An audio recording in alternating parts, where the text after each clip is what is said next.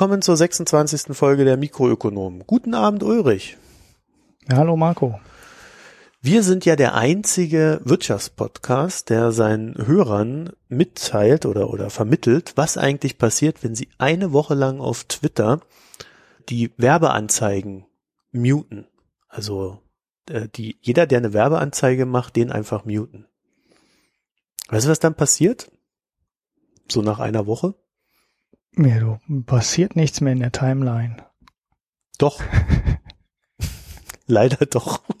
Leider doch? Was ja, heißt denn leider? Also äh, es, es gibt immer neue Werbeanzeige von äh, Werbeanzeigen von immer neuen Leuten. Äh, es wird halt immer absurder mit den Werbeanzeigen. Erst sind so die großen, äh, wenn du die dann alle irgendwann mal durch hast mit, mit Muten, dann äh, wird das immer so kleinteiliger und dann hast du irgendwie so ganz normale User, die irgendwelche ja, Sachen bewerben, die sie so getan haben.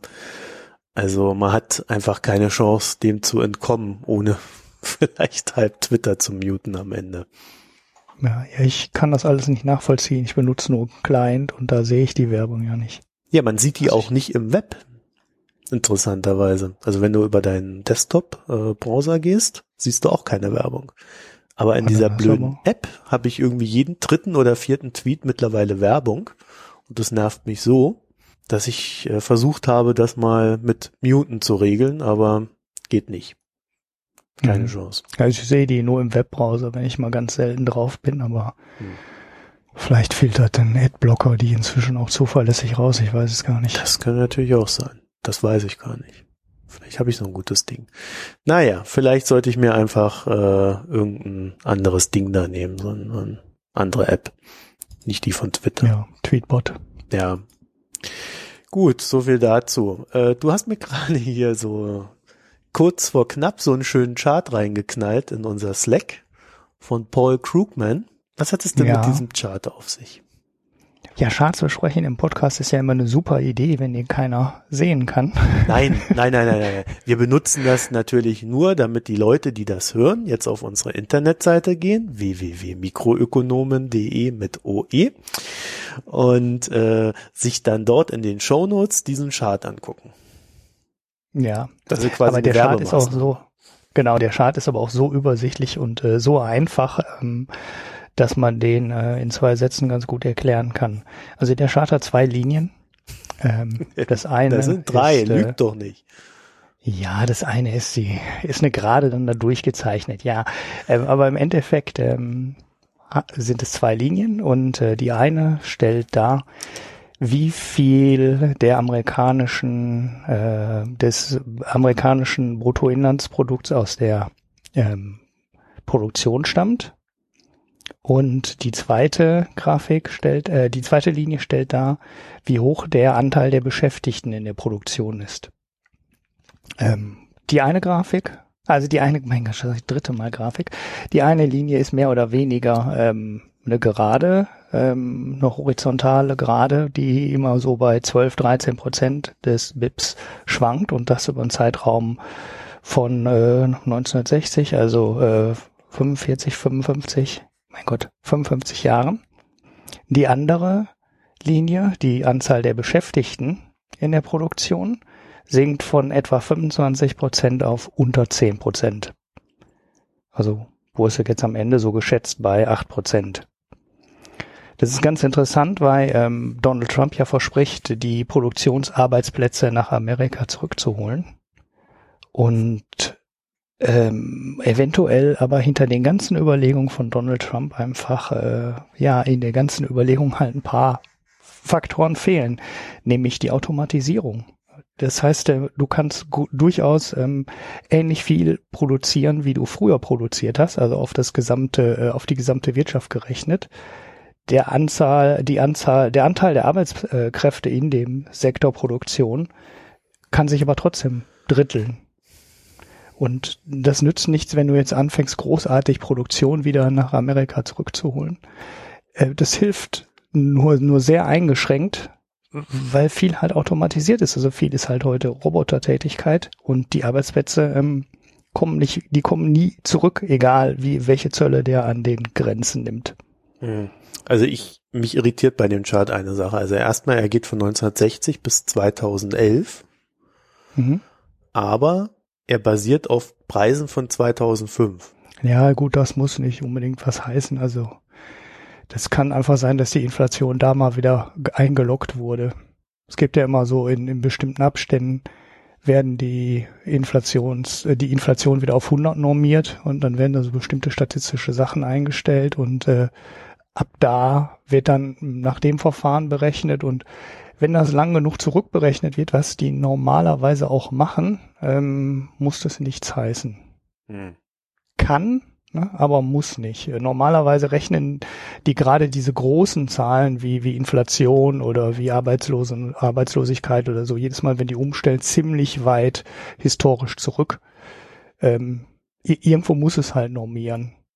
Und das machst du halt nicht dauernd, ne? Also du, du hast das, kannst es halt nicht auf jedes Jahr machen. Okay, also hinter dem Chart steht eine Studie, ne, die verlinken wir euch.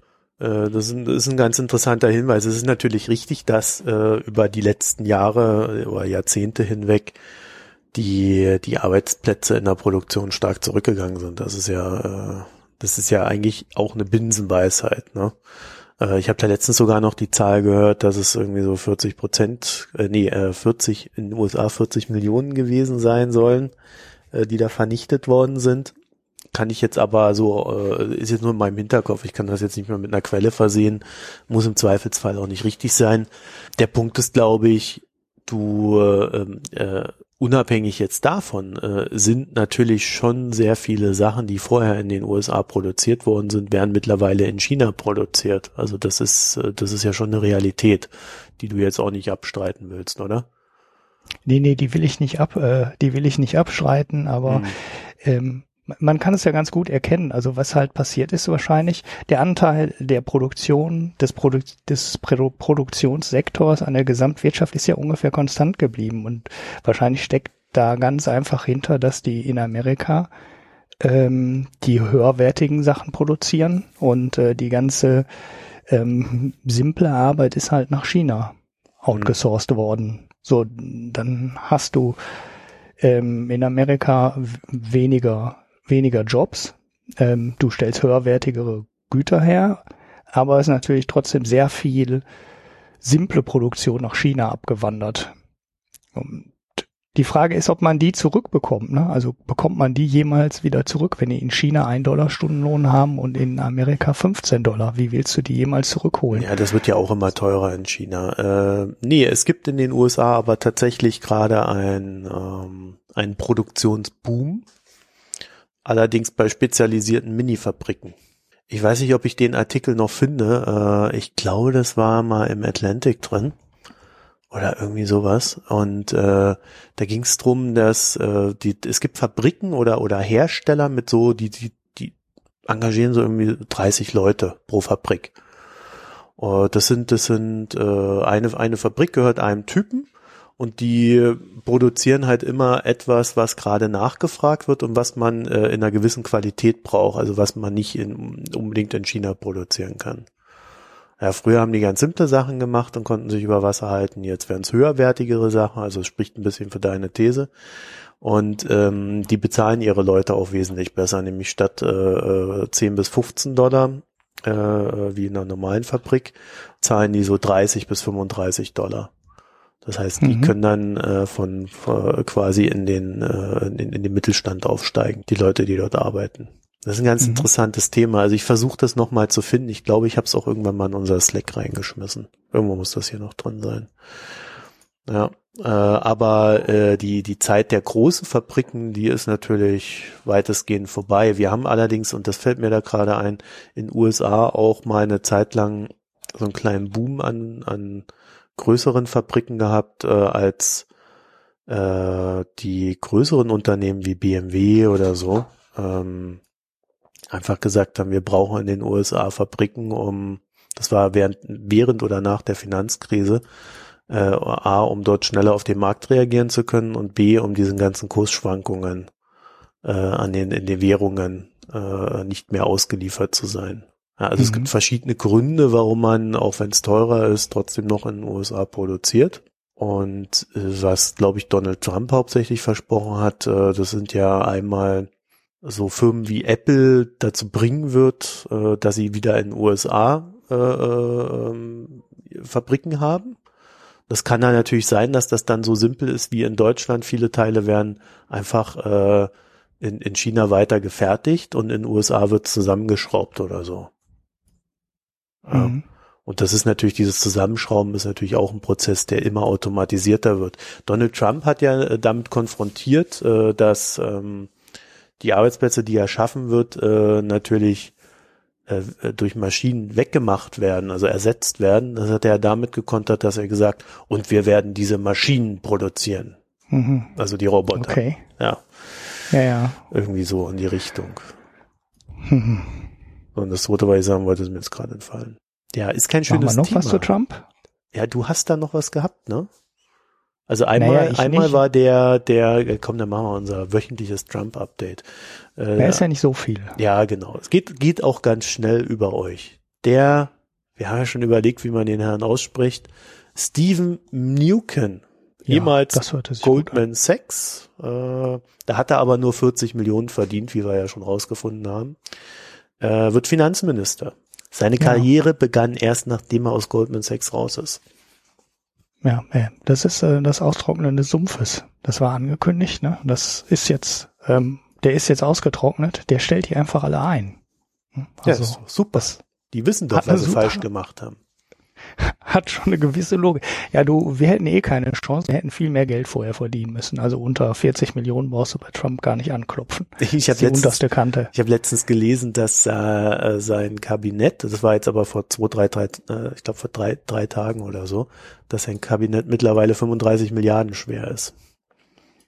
Ja, also die Zahl kenne ich äh, kenne ich jetzt nicht. Er hat diese äh, ähm, Bildungsministerin eingestellt, die auch ähm, so einen Hedgefonds-Beteiligungshintergrund irgendwie hat. Ähm, De Vos, also würde ich jetzt sagen, als äh, in der Nähe von Holland wohnender Mensch, ähm, auf amerikanisch wird sie bestimmt irgendwie Divos oder so ausgesprochen, die ja super neoliberale äh, Privatisierungs ähm, ja, Ideen hat für den Bildungssektor und da auch schon lange lobbymäßig unterwegs war. Die wird jetzt Bildungsministerin, die will so Sachen machen wie Bildungsgutscheine, ähm, die dann all die Eltern ausgegeben werden und dann können sich die Eltern selber die Schule aussuchen und ähnliche Ideen, soll den Wettbewerb dann befördern. Ja, ähm, waren so Ideen, die irgendwann mal in Chicago in den 80ern oder 70ern ausgedacht wurden, mhm. ähm, bei dem man, glaube ich, eine große Sache vergessen hat, nämlich äh, es gibt wenig, was intransparenter ist und äh, längerfristiger ist als die Entscheidung für irgendein Bildungsinstitut. Du weißt halt vorher nicht, was dabei rumkommt und was da rauskommt. Das kannst du überhaupt nicht beurteilen und deshalb funktioniert der Markt da auch nicht. Ähm, es gibt keinen Test was ist bei Universitäten ähnlich. Da kaufst du dir mit viel Geld das Image ein, na, dass du in Harvard warst oder in Yale oder was weiß ich wo. Und ähm, nicht unbedingt eine gute Ausbildung, weil die Ausbildung und die Qualität der Ausbildung ähm, kannst du de facto nicht vergleichen. Also ich will jetzt nicht sagen, dass äh, irgendeine No-Name-Uni eine gleich gute Ausbildung macht äh, wie Yale oder wie Harvard, aber ähm, bei Universitäten, die ungefähr auf einem Niveau sind ne, oder auf einem ähm, Image-Niveau sind, kannst du null entscheiden, welche Uni wirklich eine gute Ausbildung macht und welche eine schlechte Ausbildung macht. Und das gleiche ist bei einer Schule. Ne, das kannst du dann, wenn du das dritte Kind auf eine Schule schickst, dann kannst du vielleicht sagen, die Schule ist gut oder die Schule ist schlecht. Aber beim ersten Kind weißt du nichts über die Schule und du kannst es nicht beurteilen. Das geht nicht. Du kannst es einfach nicht beurteilen. Es wird dir viel versprochen und dann schickst du dein Kind zehn Jahre dahin und am Ende hast du ein Ergebnis und hat das funktioniert oder nicht. Und deshalb gibt es da keinen Wettbewerb. Das funktioniert einfach nicht. Das sind Sektoren, die äh, in denen Wettbewerb nicht fast gar nicht funktionieren und auch eben nicht funktionieren kann, weil du ein total intransparentes Produkt hast. Naja, also naja, ich, das ist, ich war ja, ja, in Stanford und ähm, ja, okay. also jetzt nicht studieren, sondern zu Besuch. Oh, schade. Äh, ich äh, kann, kann jedem nur sagen, die Studiengelder, äh, die dort eingetrieben werden, 66.000 Dollar pro Semester, äh, wurden unter anderem sehr gut investiert in die äh, Stanford Concert Hall. Also die hat eine bombige Akustik, selten sowas äh, Phänomenales äh, erlebt. Und äh, also wenn, wenn du dir das mal anguckst, so eine so eine Elite-Uni da in den USA, dann kann man schon sagen, äh, also A, natürlich die Reputation ist gigantisch. Dadurch, dass du dir eine Elite-Uni einkaufst, ähm, ist natürlich sichergestellt, dass deine Kinder entsprechende Netzwerke für die Zukunft aufbauen können. Äh, mhm. sie haben eine, äh, ich würde das fast als Oase der Ruhe bezeichnen. Ich habe ja ein paar Fotos gemacht. Vielleicht lasse ich mich dazu hinreißen, sie in unser Blog zu stellen.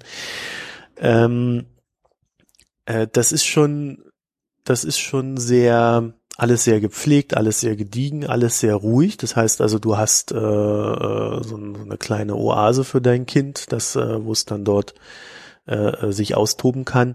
Und dann hast du äh, natürlich die bekannten äh, Koryphäen, die dort halt äh, lehren und weiß, dass die dort eine gute Ausbildung bekommen.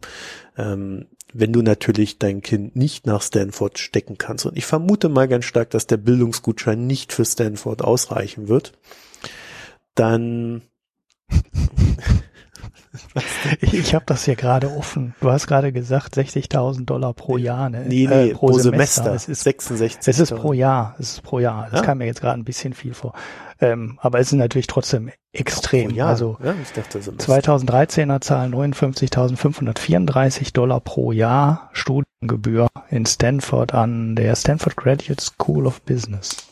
Das ist ja, das sind ja immer so Konstrukte da. Also das ist ja meistens immer ein großer Name, Uni, und dann gehören da ja sehr viele Sachen zu, wo dann auch die pro Studiengang die Gebühren ähm, schwanken und sich unterscheiden. Aber äh, ja, also hier wird so grob kalkuliert, man müsste mit 200.000 Dollar für zwei Jahre rechnen, inklusive Lebenshaltungskosten. Ja, ja, genau. Die sind nämlich in den Studiengebühren immer noch nicht dabei. Diese Lebenshaltungskosten. Und äh, ich meine, die haben ja eine schöne Website, da könnt ihr euch die Bilder ja auch angucken. Das ist schon ein sehr schönes Anwesen. Äh, aber äh, wenn du, wenn du dein Kind halt in so eine normale Schule schickst, ja, äh, die sich äh, sagen wir mal, die Leute leisten können, die halt nicht irgendwie 300.000, 400.000 Dollar im Jahr verdienen, dann wird schon knapp. Ne? Also da, das kannst du auch nicht mehr kalkulieren, welches, welche Lehrer dann dein Kind hat. Also du gehst nach reiner, reiner Reputation und da trifft es dann voll zu, was du gesagt hast. Also da, äh, das ist dann, glaube ich, aber auch mehr ein, was, wer nimmt mich überhaupt? Was kann ich mir leisten und wer, wer von denen, die ich mir leisten kann, nimmt mich überhaupt? Zumindest in den USA. In Deutschland ist das ja nochmal ein bisschen anders. Ähm, wird natürlich dazu führen, dass Donald Trump ähm, dazu beiträgt, das einst sehr gute US-amerikanische Bildungssystem, das äh, in den 50ern, 60ern, 70ern ja äh, äh, wirklich, wirklich annehmbar war, also wirklich auch äh, gut war, ja, wahrscheinlich dazu führt, dass das in der, in der in der Mitte ziemlich ausgedünnt wird. Das heißt, die Elite wird äh, davon stark profitieren, werden alle anderen weiter runterrutschen. Wäre jetzt mal so mein Tipp. Hm. Ja, es gibt, es kann quasi keine, äh, keine andere Entwicklung geben, wenn du diese Nummer mit dem Bildungsgutschein fährst. Also die Uni war ja schon immer extrem, also Elite-Unis waren ja schon immer extrem, was das Geld anging. Aber wenn du anfängst mit ähm, Bildungsgutschein und freier Schulwahl und äh, dann musst du halt nur Gebühren dazu zahlen für die bessere Schule, dann wird auch schon auf den unteren Ebenen ähm, die Trennung, die nach Geld, also wer Geld hat, geht auf eine gute Schule und wer kein Geld hat, geht auf eine schlechte Schule. Das wird halt noch weiter auseinandergehen. Mhm. Das ist übrigens einer der Gründe, warum in USA, äh, in Städten wie Washington, wo die Leute ja so im Schnitt 300.000, 400.000 Dollar im Jahr verdienen, dass dort die Menschen extrem getrieben sind, immer weiter in diesem System mitzupaddeln, in dem sie drinstecken, es also nicht zu verändern, weil äh, sie nicht das Risiko eingehen können, es zu verändern, weil sie ja weiterhin dieses Geld verdienen müssen, um ihre Kinder dann auf die Unis zu schicken und so weiter. Ja, und das, ja. äh, die Ausgaben, die du da hast, äh, die, äh, also wenn du halt zwei Kinder hast, musst du das ja zweimal bezahlen. Hm. Ja, das wäre mal ein Sumpf, den der Trump austrocknen sollte, aber das macht er natürlich nicht. Er macht genau das Gegenteil. Ja, Trump trocknet einen Sumpf nur dann aus, wenn er einen Golfplatz drauf bauen kann. Genau. Das ist gut gesagt. Die Geschichte mit dem schottischen Golfplatz kennst du, ne, wo wir gerade Ja, das habe ich schon vor Monaten verlinkt auf Twitter und jetzt kommt ihr mit Ja, der ich Geschichte weiß. da an. Das ist ja. Ja. Wo er die Wall gebaut hat und die Anwohner dafür bezahlt haben und so, ja, ja. Genau. Verlinken wir aber ja, habe ich das nicht sogar mal hier erzählt? Ich, ich meine, ich habe sogar mal erzählt und der Nachbar hat dann äh, hat dann als Trump zu Besuch war in, in Schottland während des Wahlkampfs. Ach doch, das stimmt, das hast du erzählt. Ja, da hat er dann die mexikanische Flagge gehisst und er hat sie, glaube ich, sogar hängen lassen. Äh, so als äh, wir gehören zusammen Ding, irgendwie so. ja, ja, eine Hillary fahren und so, das hast du erzählt, ja. Naja, ja. Es äh, äh, gab es noch was zu Trump oder haben wir jetzt schon wieder was über haben wir haben wir den schon durch? Ich glaube, das Nö, war's, das ne? war so. Ähm, ach so, Steuerpolitik. Nee, lass uns, lass Ja. sein. Das ist auch noch alles so so äh, unscharf, was er da machen will. Ähm, Ja. Können wir können wir einen Link zu äh, in die Shownotes werfen, aber ähm, ich glaube, das macht mal Sinn, wenn er das richtig konkret macht. Also wenn Gut. wenn man mal konkret weiß, was er macht. Ja, dann schmeißen wir auch noch eine ganz diesen, gute Zusammenfassung der Geschichte. dann schmeißen wir auch noch den Artikel von äh, von der New York Times da in die Show Notes, den ja ohnehin eigentlich jeder gelesen hat, weil ihn jeder verteilt hat. Die Interessenkonflikte von Donald Trump und dann können wir das Thema für heute dicht machen, oder? Genau. So. Die Woche ist ein Artikel über Volkswagen aufgetaucht, der, der da hieß, Volkswagen ist bereits tot, will es aber nicht wahrhaben. Ja, Das sehr hast krasser Artikel. du irgendwie auf Twitter geteilt. Ja, Hast du dir auch mal die Ähm. Mühe gemacht, in dem Blog oben auf das Buch zu klicken? nein. Also ich weiß nicht, wer dahinter steckte. Ähm, Ja, Das hättest du da rausfinden können. Ich habe den auch nur in Instapaper geworfen. Ich glaube, dann gab's den, äh, den, äh, die Verlinkung und sowas nicht. Also ich habe nur den reinen Text ähm, gelesen. Ja, also äh, ich habe mir das mal angeguckt. Der Mann, der das macht, der hat ein Buch über das äh, äh, äh, geschrieben über das Mindset des äh, Silicon Valleys Mhm. und ja ähm, führt einen Blog und in dem ist das auch geschrieben. Ich lese das mal vor, wie Google, Tesla, Apple, Uber und Co. unser Leben verändern, Städte verwandeln und Arbeitsplätze zerstören und warum das gut so ist. Ich würde dem Herrn so einen gewissen Bias unterstellen. Ja, ja, das hört sich schon, hört sich schon stark danach an. Hm. Also ich fand ihn auch sehr übertrieben. Ne? Also wenn, ähm, ähm, naja, ähm, man darf so Unternehmen äh, und die Wandlungsfähigkeit ähm, und die die Trägheit der Branche auch nicht unterschätzen. Also wenn man VW für tot erklärt und sagt, äh, ja, warum- ist eh alles vorbei. Wie, wie kam er denn Und, da äh, drauf, dass VW sterben wird? Ja, die müssten so viel äh, Strafzahlungen jetzt bezahlen, ähm, dass äh, wenn man sich überlegen würde, wenn die die nicht bezahlen müssten, ähm, dann hätten sie ja äh, ganz viele tolle Sachen damit machen können, was irgendwie eine sehr komische Überlegung ist. Ähm, wenn man den Artikel aber mal so liest, ähm, mit dem Gedanken, was wäre denn, wenn VW auf der ganzen Welt ähnliche Strafen zahlen müssten, wie sie die in den USA gezahlt hätten, dann liest sich der Artikel etwas sinnvoller.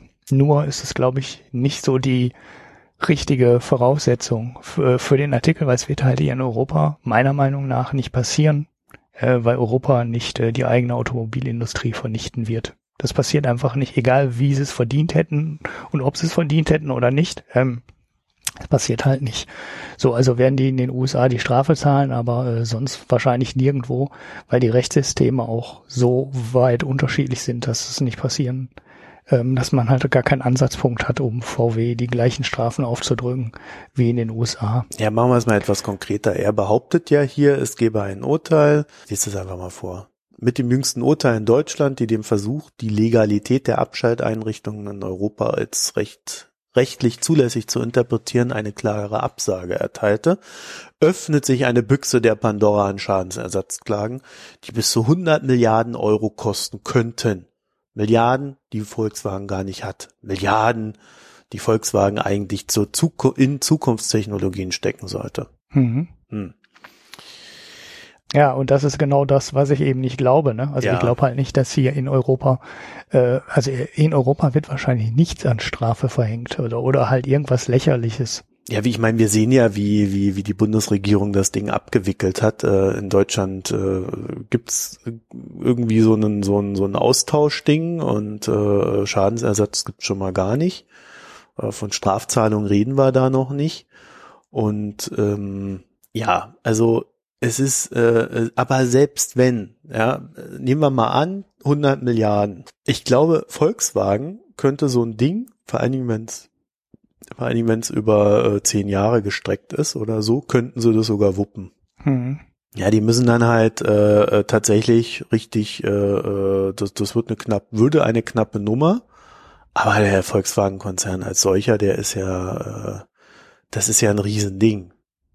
Die haben hm. äh, massig Sachwerte da drin und ähnliches. Also ähm, das ist jetzt nicht so, dass, äh, dass da, dass da keine Substanz dahinter steckt, wie bei so einem Internetunternehmen, wo wenn, wenn der Gewinn wegfällt, dann ist da nichts mehr da. Also mhm. von daher äh, finde ich diese Denkweise, die da so dahinter steckt. Also wenn, wenn Uber keinen Gewinn mehr macht, ja, das heißt, dann funktioniert die App nicht mehr und dann ist Uber tot. Äh, bloß äh, bei VW, da stecken Fabriken dahinter, da stecken Patente dahinter, da stecken ähm, äh, fehlende Mute-Knöpfe dahinter und alles solche Geschichten. Nicht wahr? Ja.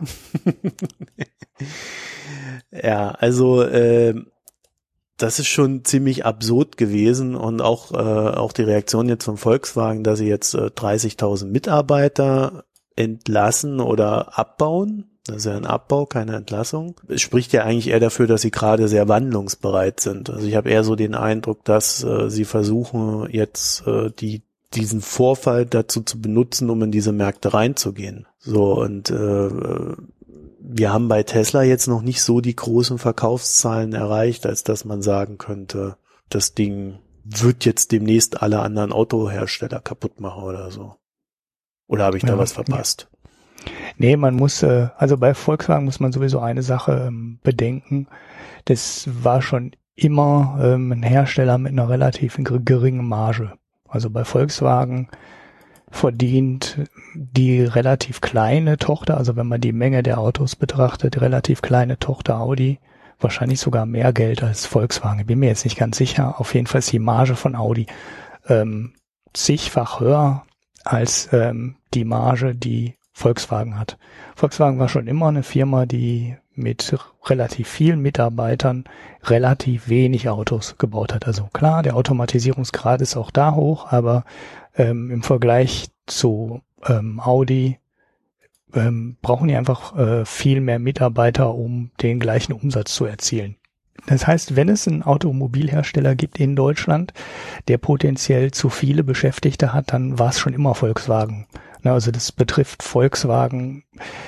Jede Verschärfung der Marktbedingungen trifft Volkswagen mehr als alle anderen Hersteller, weil die anderen Hersteller wie BMW oder Mercedes, die arbeiten halt mit zweistelligen Margen, also mit, mit, mit 10, 12 oder Prozent oder irgendwie sowas in der Größenordnung, nagelt mich da jetzt nicht fest, aber VW liegt auf jeden Fall bei viel, viel weniger. Ich glaube, beim Gewinn pro Auto liegt VW irgendwie bei ein paar hundert Euro und äh, die großen ähm, Nobel-Hersteller wie BMW und Audi und so weiter, die liegen halt weit über äh, bei ein paar tausend Euro, die die verdienen pro Auto.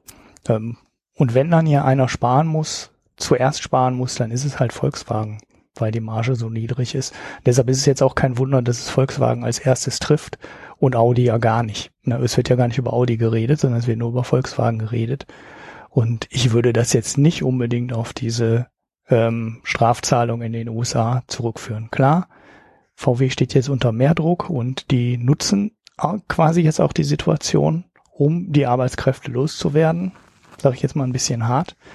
Aber ähm, da jetzt so ein eins zu eins Zusammenhang herzustellen und aus den 30.000 Arbeitsplätzen, die dann über die nächsten, waren es glaube ich auch zehn Jahre so als Zeitraum abgebaut werden, da jetzt ein Sterben von Volkswagen rauszukonstruieren, fand ich dann auch ähm, etwas arg übertrieben. Mhm. So, jetzt komm, kommen wir mal zu dem Absatz, der mir am besten gefallen hat. und also das sage ich jetzt mal aus meiner langjährigen Interneterfahrung, wenn in irgendeinem Text so ein Absatz vorkommt, dann, kann man getrost sagen, okay, es ist nicht so das ganz, die ganz große Erkenntnis, die hier gegeben wird. Ich lese den Absatz mal vor. Gleichzeitig wird immer offensichtlicher, wie beschädigt die Marke Volkswagen ist. Vermutlich irreparabel beschädigt. Egal in welchem Automobilforum man nachsieht, sie sind gefüllt mit Aussagen wie dieser. Ich habe bislang VW gehabt, aber so ein Auto kommt mir nicht mehr ins Haus. Ja. Man nennt das auch anekdotische Evidenz. Ja. Wenn man die Absatzzahlen von VW äh, sich anschaut, ähm, ja, der Marke geht's gerade nicht wirklich gut und dem Absatz geht's gerade auch nicht wirklich gut, aber das ist weit weg von ähm, totalem Einbruch des Absatzes. Also die, der Marktanteil ist um ja irgendwo hinter der hinterm Komma im Promillebereich irgendwo gesunken in Europa. Und das ist ähm, angesichts der Krise und vor allem der Verunsicherung der Verbraucher, die ja eigentlich da sein muss, finde ich den Einbruch bemerkenswert ähm, gering. Ganz im Gegenteil, also ich kann diese totale Panik und Beschädigung der Marke überhaupt nicht sehen. Ich sehe eher, dass die Leute überraschend wenig darauf reagieren. Ja, es interessiert halt auch keinen. Wir gehen Auch doch preislich, davon ne? aus, dass ja, die, VW hat ja damals sogar gesagt, dass sie die Preise jetzt nicht senken werden. Ja, ja, sie sind auch nicht dazu gezwungen, irgendwelche großen, äh, ungeahnten Rabatte auf einmal rauszuhauen. Da gibt's ja auch so Monitoring-Dienste, die immer gucken, wie hoch der durchschnittliche Rabatt bei den Händlern ist, die man gerade holen kann. Und da ist überraschend wenig passiert bei VW. Ähm, vor allem, weil man ja, wie gesagt, man kann die Lage im Moment ja überhaupt nicht beurteilen. Es drohte ja immerhin zwischendurch in der Diskussion, dass diese ganzen Diesel nicht mehr in Innenstädte fahren dürfen. Und ähm, ja, da muss man sich mal überlegen, wer kauft in so einer Situation heute noch ein Auto? Dann kaufst du dir ein Passat Diesel für 40.000 Euro und dann entscheidet Frankfurt auf einmal, wir lassen keine Diesel mehr in die Innenstadt. Ähm, aber äh, bei den Absatzzahlen siehst du nichts.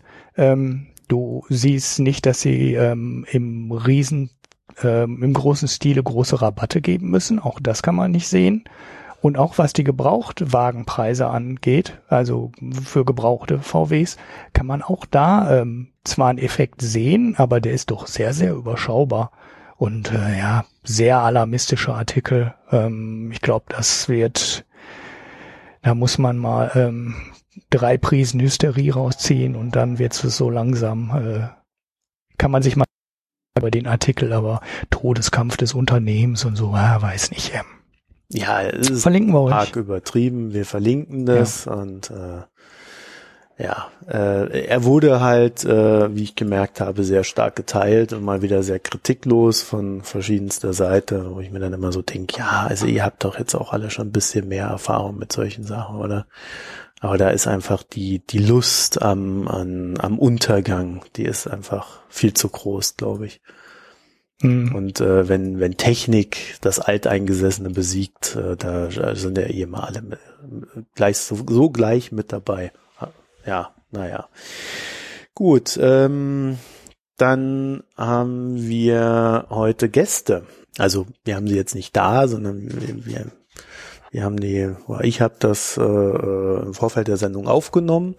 Und zwar äh, Anja und Felix vom Wirtschaftspodcast also äh, dem Wirtschaftspodcast, der Wirtschaftspodcast.de hat und äh, Kapitalismus mal anders heißt. Und äh, wir haben also gesprochen und wollen euch die beiden hier vorstellen und hört euch das mal an. Genau, ich bin selbst gespannt, weil ich konnte nicht dabei sein, leider, weil wir zusammen keinen Termin gefunden haben. Jetzt muss ich nicht nur einen Podcast aufnehmen, sondern jetzt muss ich mir den noch anhören. Unverschämt, wo soll ich die Zeit nur hernehmen? So, wir haben heute einen kleinen Einspieler, ähm, und zwar ein Interview, könnte man es fast nennen, das ich jetzt vor der, vor der Sendung schon aufgenommen habe, und zwar mit Anja und Felix von dem Podcast, der die URL hat, die wir gerne gehabt hätten, wirtschaftspodcast.de. Ich grüße euch. Hallo. Hallo. Bei, bei, bei euch beiden kann man ja dann auch sofort auseinanderhalten, wer wer ist. Gibt sich dann Ja, das ist echt Stimme. praktisch. Das ist echt ein Problem bei anderen Genau. Podcasts für mich, dass ich die Leute nicht auseinanderhalten kann. So, jetzt sagt mir aber mal noch, wann ihr diese URL gesichert habt. Wirtschaftspodcast. Ähm, nach euch. Also Das ist ähm, eine Schande. Im, Wir sind auf diesen Namen nicht Im gekommen. September oder so. oh ich glaube im September. Ja, Also bis September war sie frei. Während auf. Twitter sämtliche Wirtschaftspodcast-Namen schon irgendwie weg waren, weil irgendwie es ganz viele kleine Sachen gibt, die sich so nennen. Ja, Deswegen sind wir so Wirtschaft, Bodenstrich, Pod oder so, weil Wirtschaftspod und so war alles schon weg. dabei gibt es also auf fast Twitter- keine, ne? Ähm, naja, es sind dann eher so, so Business-Sachen, so, so BWL, wie äh, optimiere ich meine Firma oder sowas. Gibt es Ja, einige und ich glaube, die Twitter-Kanäle. Deutsche Welle. nennt Genau, die sich Deutsche auch Welle, genau, die Deutsche Welle nennt sich auch ein bisschen so. Ach, die und, Deutsche Welle äh, macht auch sowas. Aber die machen Ja, ja ihre Wirtschaftsberichterstattung da, ne? Genau, das ist halt so tagesaktuell so ein bisschen, naja. Aber die nennen es halt auch so. Also die Sendung heißt nicht mal so, aber die vertreiben es über Twitter so. Ja. Genau. Ach ja. Naja, gut, ihr beide habt äh, äh, einen, einen Wirtschaftspodcast, der aber nicht Wirtschaftspodcast heißt, sondern äh, der heißt äh, Kapitalismus mal anders, oder? Genau, Richtig, ja. genau. Und, und äh, was ist euer Themenspektrum? Äh, Das ist sehr, sehr breit. Also wir haben jetzt ein bisschen angefangen, so ein bisschen uns den Arbeitsmarkt anzuschauen in der ersten Sendung. Dann sind wir ein bisschen weiter gegangen, wie man ein Grundeinkommen einführen könnte und ob das überhaupt sinnvoll ist. Jetzt schauen wir uns ein bisschen die Euro-Krise an. Also im Prinzip immer so ein bisschen so volkswirtschaftliche Themen. Also mit BWL haben wir nicht ganz so viel am Hut und versuchen das halt immer möglichst auch einfach zu erklären, um halt auch so ein paar neue Leute in die Community reinzukriegen und so ein paar Themen einfach zu erklären. Aber im Gegensatz Genau, zu uns also- macht ihr, Entschuldigung, Anja. Ja. Ähm, nee, kein, ich wollte nur sagen, dass es halt nicht immer aktuelle Sachen sind, sondern es auch darum geht, Theorien zu erklären oder halt grundsätzliche Wirkungen in der Volkswirtschaft. Ja, das wäre Mhm. nämlich gerade meine Frage gewesen. Es ist äh, jetzt nicht Mhm. so, wie wir äh, das machen, dass wir uns da so ein bisschen anhand der tagesaktuellen Sachen entlanghangeln äh, und äh, dann äh, versuchen, da in die Tiefe zu gehen, sondern ihr habt äh, eher einen wissenschaftlichen Ansatz. Genau, Genau. damit man auch Grundlagen hat, um überhaupt über die tagesaktuellen Themen ähm, sprechen zu können. Also Mhm. ich finde halt oft ist es so, dass in den Nachrichten viel zu wenig Grundlagen irgendwie auch rüberkommen und ähm, der Podcast soll halt auch dafür da sein, erstmal zu verstehen, okay, warum ist jetzt da die Euro-Krise oder wieso, ähm, wie funktionieren Wechselkurse und was hat das eigentlich mit der Euro-Krise zu tun und solche Sachen. Ja. Und einfach so Selbstverständlichkeiten auch mal so zu hinterfragen. Also wenn Nachrichten zur Wirtschaft machen, dann ist ja auch irgendwie so ganz selbstverständlich, der Grieche ist schuld, Mario Draghi ist schuld, und dann immer so zu gucken, na ja, könnte man es nicht vielleicht auch mal anders sehen. Also deswegen ist so das Kapitalismus mal anders so wie, okay, äh, könnte man nicht mal einen anderen Blickwinkel einnehmen und sich vielleicht auch überlegen, okay, wie könnte es anders aussehen? Ähm, und vielleicht auch ein bisschen sozialer zugehen, das ist ja auch mal ein bisschen unser Anliegen zwischendurch. Genau, so hat sich Ja. auch der Name gebildet. Ja, wobei ich ja immer noch so meine Zweifel habe, ob die Argumentation äh, äh, in, in den deutschen Wirtschaftsmedien, vielleicht sollten wir es darauf beschränken, weil dem Ausland argumentieren die ja dann doch etwas anders, äh, tatsächlich sonderlich fundiert ist oder wenn sie fundiert ist, ob da nicht äh, trotzdem etwas zu viel Ideologie drin steckt. Also äh, Nachrichten Genau, und ich ja. glaube, über Mhm. Nachrichten reden wir gar nicht so sehr, sondern dann mehr über äh, so einordnende Artikel, wie, wie wir sie da bei der FAZ oder bei der Süddeutschen haben oder ich glaube, im, ich glaube, im Deutschlandradio gibt's auch immer einen ganz guten Hintergrund zu Griechenland, der jetzt nicht so in die Richtung geht.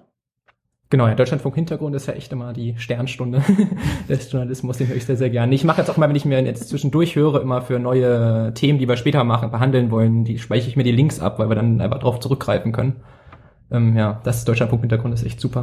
Das heißt, Ja, nee, ihr also geht weniger so ins Tagesaktuelle rein, sondern ihr äh, sagt, wir haben da so eine so eine Linie. Genau, genau, also wir gehen eher ein bisschen chronologisch vor, also zum Beispiel jetzt zum Euro-Krisen erklären, haben wir halt vorher uns erstmal den Arbeitsmarkt angeguckt, dann, okay, was ist Geld?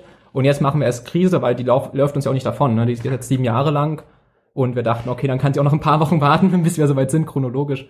Ähm, oder halt Altersvorsorge und so. Das sind ja irgendwie sehr, sehr wichtige Themen, die tauchen immer mal kurz irgendwie auf, aber ähm, ja, wir nehmen sie halt einfach so, wenn sie uns gerade chronologisch gut passen und meistens findet man ja auch immer so ein bisschen aktuelle Bezüge für die Themen auch. Also ja, man kann ja auch einfach mal Themen selber setzen. Man muss ja nicht immer nur gucken, okay, was über was wird gerade geredet. Sagt das Ja. unser Hörer nicht. Ja, ne, wir haben ja Anfang ja auch Ärger bekommen. Also für unsere erste Sendung war es auch so, ja, warum nimmt er nicht mehr tagesaktuelle Sachen und ich weiß, viele tagesaktuelle Sachen sind auch oft immer so dasselbe irgendwie. Das kommt wie Arbeitslosenzahlen, die gehen mal hoch, mal runter. Keiner fragt, wie sinnvoll das eigentlich ist, sich Arbeitslosenzahlen überhaupt anzugucken, wenn jetzt mehr Maschinen sind, dass wir uns nicht angucken, okay, sind wir produktiver geworden oder sind die Arbeitsplätze besser geworden, sondern einfach nur, wie viele Leute arbeiten. Ja, machen die sinnlose Arbeit, machen die keine sinnlose Arbeit. Deswegen irgendwie viele tagesaktuelle Sachen nehme ich so zur Kenntnis, aber finde ich irgendwann auch nicht mehr so bereichernd irgendwie nach der hundertsten Ta- Arbeitslosenzahlmeldung. Mhm. Anja, du Ja, und die Themen- noch- ja. die Themen, über die wir reden, haben dann ja trotzdem auch was mit dem Alltag der Leute zu tun. Also gerade wenn es um Wirtschaftskrisen oder halt den Arbeitsmarkt geht, das ist ja in gewisser Weise permanent aktuell. Genau. Ja. Mhm. Wie seid ihr denn auf die Idee gekommen, Podcasts zu machen? Das ist immer so die als als Standardfrage hier, weil äh, so viel Wirtschaftspodcasts gibt's ja dann doch wieder nicht, ne? Naja, wir haben da so, genau, es ist halt, also ich war auf jeden Fall erstmal relativ unzufrieden irgendwie ein bisschen so mit dem bisherigen Angebot, einfach so, was man so in den Medien hat. Also ich, Deutschlandfunk Hintergrund kenne ich jetzt noch nicht wirklich lange. Und sonst dachte ich so, hm, es ist irgendwie ein bisschen schade, weil wenn man an der Uni so ein bisschen andere Erklärungsansätze hört und die dann aber irgendwie in der Medienlandschaft so gar nicht wiederfindet und dann mal mit so mit Leuten redet und denen das so vorstellt, was man so in der Uni gehört hat, denken sie sich so, ach ja, das klingt ja eigentlich auch gar nicht so schlecht, aber es kann halt nicht jeder irgendwie äh, sechs Jahre lang an der Uni rumhocken. Ja, und, Und, für äh, mich war auch so der Punkt, ähm, den Podcast zu machen, dass wir eine ganz gute Vorlesung zur Wirtschaftspolitik hatten. Und ähm, ja, Felix und ich halt, wir waren zusammen immer dort und haben uns dann danach darüber unterhalten. Und irgendwann hat Felix mich auch gefragt, ob wir nicht mal einen Podcast machen wollen. Und zum Glück auch den Arbeitsaufwand unterschätzt. Das war auch ganz gut. Ja, die glaub, erzählen es vorher weiß. immer, dass das das wäre alles ganz einfach und man soll es mal tun und äh, äh, ja, das ist auch alles ganz einfach und man kann es mal tun, aber wenn man dann irgendwie äh, die Idee hat, dass der Hörer vielleicht nicht ein völliges Knarzen und sonst was da hört, äh, dann wird es auf einmal sehr aufwendig. Äh, Ja. das, äh, da bin ich auch drauf reingefallen. Ja. Ja, auch das Aufsetzen von der Webseite, weil wir sind auf einem eigenen Server und da war das nicht alles vorbereitet. Und dann mussten wir gucken, wenn da wieder irgendwelche Zugriffsrechte nicht gingen und dann irgendwann nach SSL-Verschlüsselung und dann ging gar nichts mehr. Und aber jetzt läuft das langsam alles. ja, so Kleinigkeiten, die Ja, dann dazukommen. ja. Ne? Das heißt also, ihr habt auch äh, von, von eurem Studium her den entsprechenden Hintergrund und äh, lasst uns da so ein bisschen dann auch daran teilhaben. Genau, ja. Ja. Also das ist eigentlich der Punkt. Genau. Also wir haben halt sozusagen, also wir sind ja quasi jetzt keine klassischen Ökonomen, sondern Politikwissenschaftler, die halt viel Ökonomie nebenbei gemacht haben.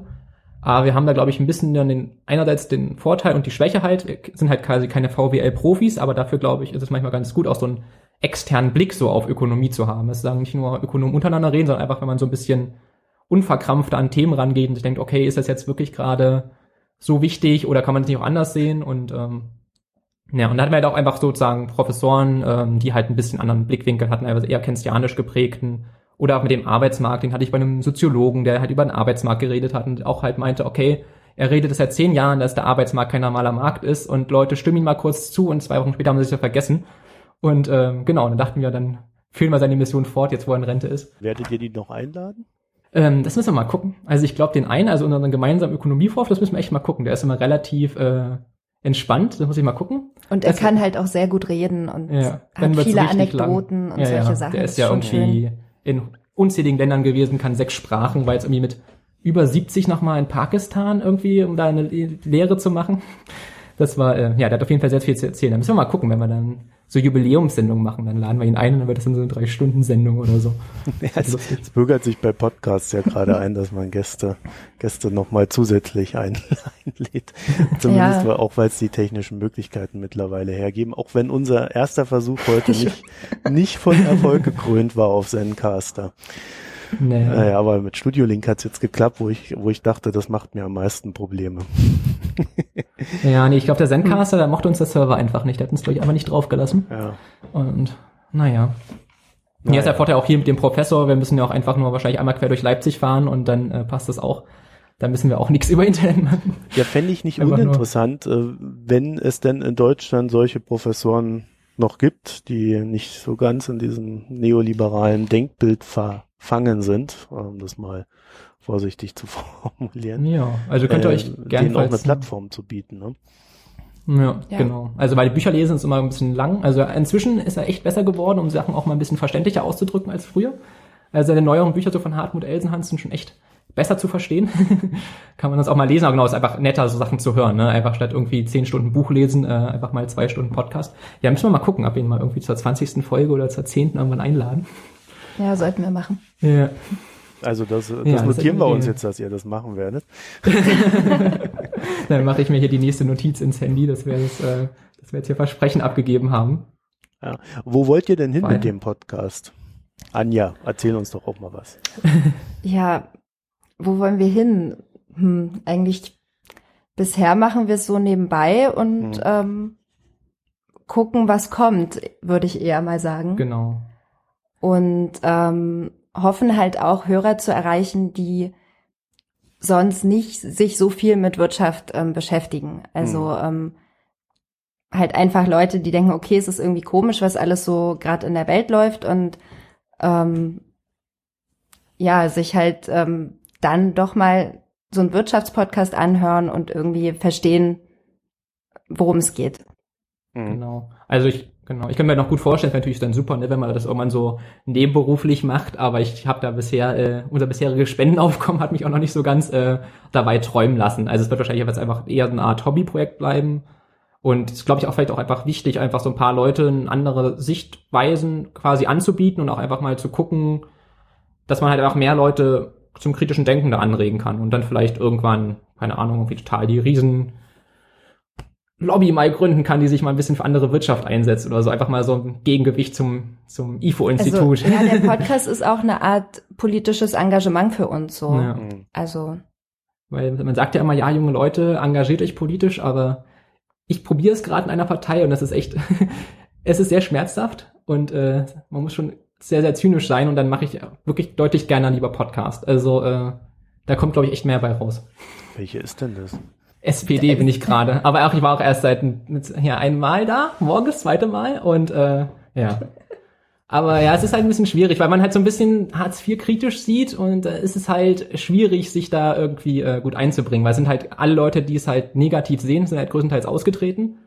Und ähm, ja, ich, also ich will es einfach für mich einfach gerade mal um so einfach mal scheint Erfahrung zu sammeln. Zu sein gerade, irgendwie in die SPD einzutreten. Ich, ich weiß nicht, ich höre das ständig gerade in letzter Zeit. Ja, vielleicht weil Christopher Lauer das gemacht hat und wenn wir dachten, dann denkt man sich so, okay, wenn er das, wenn er das durchgezogen hat, dann kann man das selber auch. Ja, nicht, für mich ist es auch wirklich einfach mal so ein bisschen so Politik kennenlernen, ne? Also irgendwie jetzt ganz lange Politikwissenschaft studiert und selber noch nie so groß viel Politik kennengelernt zu haben, ist ja irgendwie auch ein bisschen schade und deswegen finde ich es auch einfach mal wichtig, so zu sehen, okay, wie funktioniert sowas im Kleinen?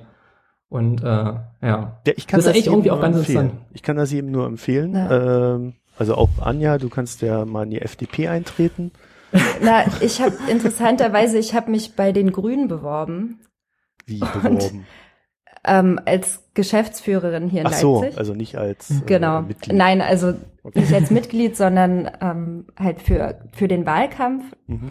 Und ähm, das hat leider nicht geklappt, aber es war trotzdem irgendwie interessant, mal dorthin zu kommen, mit dem Vorstand zu sprechen und solche Sachen. ja. Ich war ja mal in der cool. CDU, äh, als ich jung war, äh, weil ich dachte, das sei die Partei, die sich für Wirtschaft interessiert und an der ich äh, äh, da mich ausleben kann und ähm, habe dann äh, angefangen auf der der kleinsten Bezirksebene mich schon mit solchen Schlammschlachten, also nicht zu beschäftigen. Ich war zum Glück nicht da drin, aber ich habe das dann immer so beobachtet und dann habe ich versucht irgendwie auf die Bund äh, gesagt, okay, im Kleinen, das mache ich nicht mehr. Äh, also habe ich versucht, in die Bundesebene zu gehen äh, und dort über das Internet mit diesem CDU-Net, was damals entstanden ist, ich glaube 2004, 2005 war das.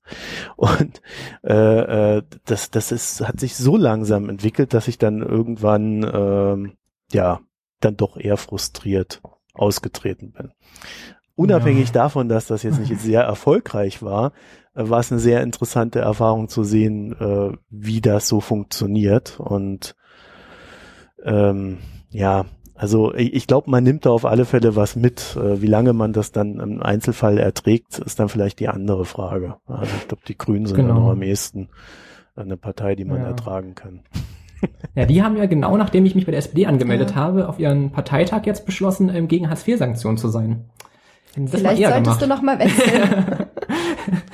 sollte ich mal machen. Wobei die hier in Sachsen. mal einer beschlossen, ja, das ist Ja, ja, das hat irgendwie einen, ich überlege auch schon ihm auf Twitter zu folgen. Das ist ein ähm, Grüner aus NRW, ein Landesvorsitzender, hat irgendwie gegen die Parteispitze einen Antrag reingebracht und ihn durchgebracht. Dass die Grünen sich jetzt offiziell irgendwie im nächsten Bundespartei, äh, ja, Bundeswahlkampf oder so gegen Hartz-IV-Sanktionen positionieren wollen. Das da gegen die Spitze durchgesetzt. Das fand ich irgendwie ziemlich cool. Kannst du mal raussuchen, aber dachte ich so, Mensch, hättest du das mal eher gemacht. Und habe ich auch habe ich noch angeklickt auf Twitter, also auf, in seiner Twitter Selbstbeschreibung steht dann auch drin, dass er Grundeinkommensbefürworter ist. Ja, das Hm, fand ja. ich bei euch ein sehr schönes Thema und ich glaube, Anja hatte da so einen äh, sehr interessanten Gedanken mit reingebracht, dass nämlich, wenn du äh, das Grundeinkommen reinführst, äh, einführst, äh, dass du dann so viel Verwaltung im Hintergrund und so viel Regularien im Hintergrund weggeballert hast, dass es anschließend sehr einfach ist, politisch gesehen, noch viel mehr Sachen aus dem Ring zu kloppen, die eigentlich positiv für die Leute gewesen wären. Deswegen ist es mit dem Grundeinkommen äh, aus einer rein politischen Sicht gar nicht so einfach, das dann auch abzusichern. Genau, ja, das ist halt, Ja. das ist halt die Gefahr. Also es ging um die soziale Sicherung, die dann Mhm. komplett wegfällt für die Leute, die halt ähm, trotz des Grundeinkommens vielleicht nicht komplett alles ähm, hinbekommen.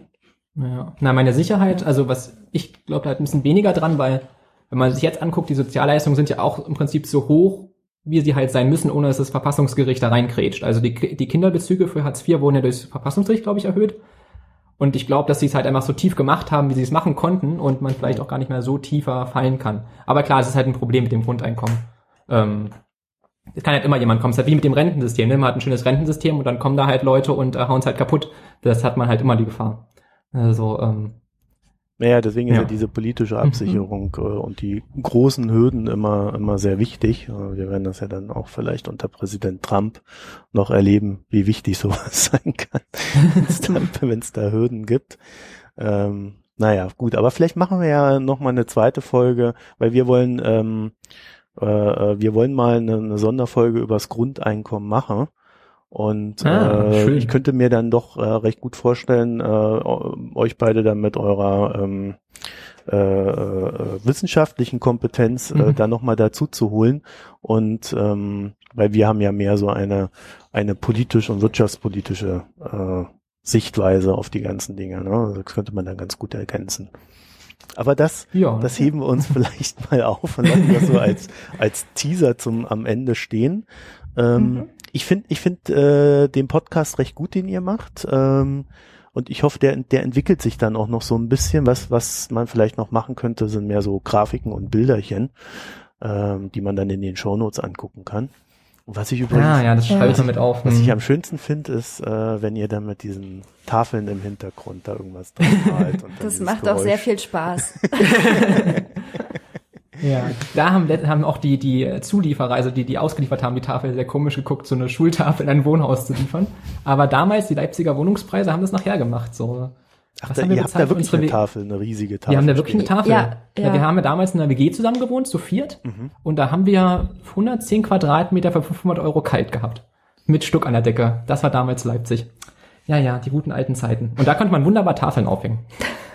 Also ich habe gedacht, ihr habt halt so eine kleine Tafel, so eine Handtafel. Nö, nö, das gibt's ist ja auch. zweieinhalb Meter. Was ist das? ja, denn? also zweieinhalb Meter breit eine große und- Schultafel. Ja. Gut, also da nochmal was aus hinter den Kulissen Ja, dann ent enthüllt. Gut, äh, dann bedanke ich mich recht herzlich für eure Zeit und ähm, wir werden das Ding hier dann nächste Woche Dienstag veröffentlichen, so dass wir Ja. äh, dann äh, euch unseren Hörern vorstellen und äh, wie gesagt, ich empfehle diesen Hörern dann auch, die das ja jetzt dann hören, ähm, da mal reinzuhören, äh, vielleicht auch ein bisschen mitzumachen, weil ich glaube schon, dass wir zumindest den Diskurs brauchen, auch wenn ihr im Einzelnen nicht äh, mit den ganzen Sachen einverstanden seid. Äh, ich fand ja da die Kommentare zur ersten Folge dann auch so ein bisschen, hm, Ja, na, da haben wir halt die jungen Naiv-Leute rangeholt, weil die haben halt immer, ja, da hieß halt immer, ja, wir wollen einen Wirtschaftspodcast von äh, Stefan und äh, Thilo. Und dachten mir, okay, wenn wir, wir müssen ja am Anfang erstmal so ein bisschen Bekanntheit bekommen und dachten mir, ah, dann sagen wir das denen mal. Ja, und, Und, über äh, den Aufwachen-Podcast haben wir halt viele Hörer bekommen für die ersten, also Ja. vor allem für die erste Sendung. Genau. Aber haben aber natürlich ganz Sachen andere. Erwartungen gehabt. Weil das Problem ist, wir haben damals, als wir dem Stefan das geschrieben haben, halt auch gesagt, ey, wir machen das aber nicht so, wie du es gern hättest. Und hat das dann halt nur mal nebenbei erwähnt, ey, das gibt's jetzt, hat aber nicht erwähnt, dass es halt nicht so ist, wie die es gern hätten. Deswegen, äh, ja, waren da ein paar enttäuschte äh, Hörer dabei. Ja, gut, aber ist auch mal eine wichtige Erfahrung. Da müssen die Leute halt auch mal durch. Man soll ja seinen Genau. Blick weiten und nicht verengen.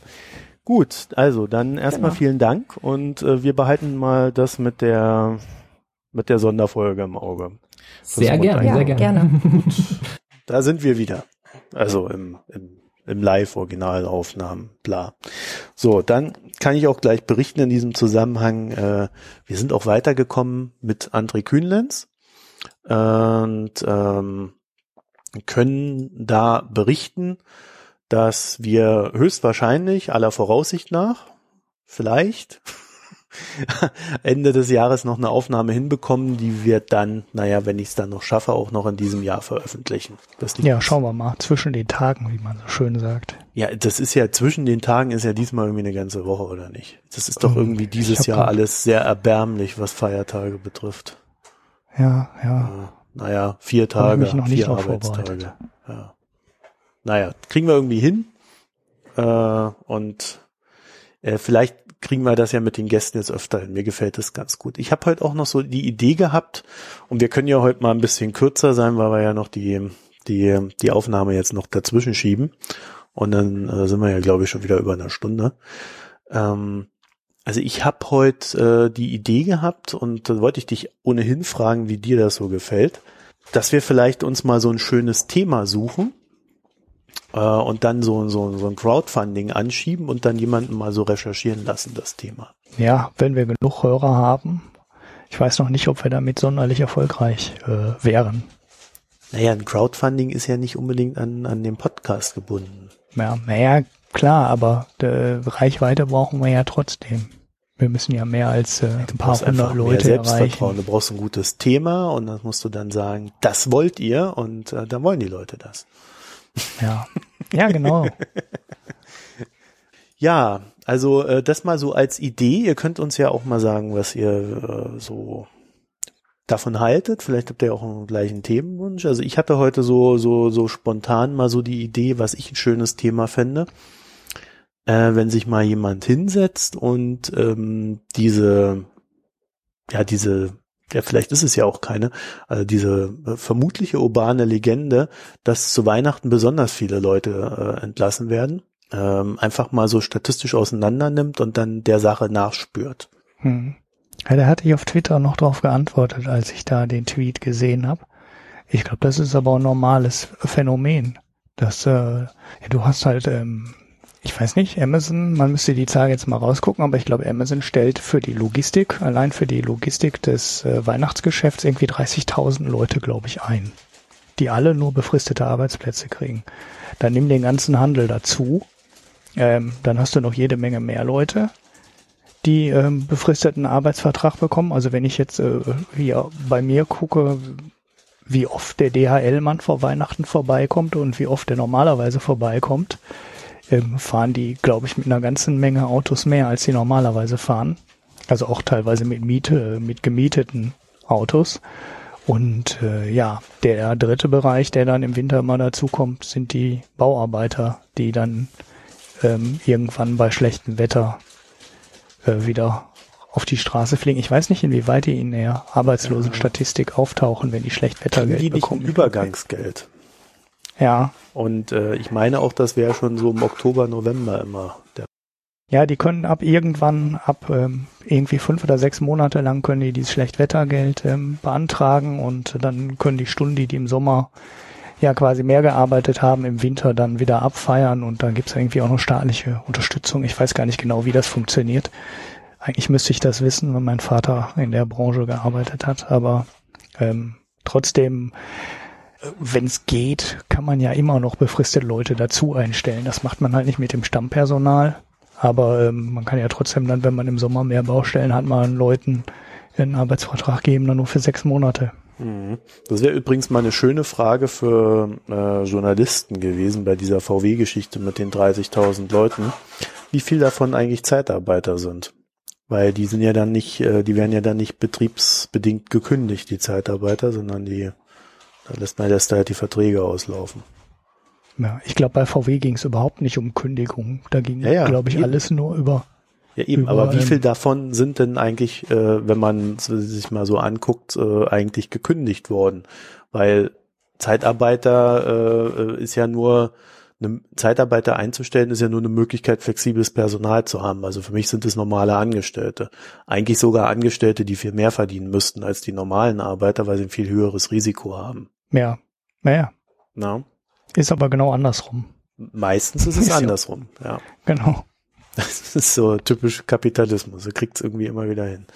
Ja, also das aber auch nur mal so als Beispiel für Themen, die man dann einfach mal in Auftrag geben könnte.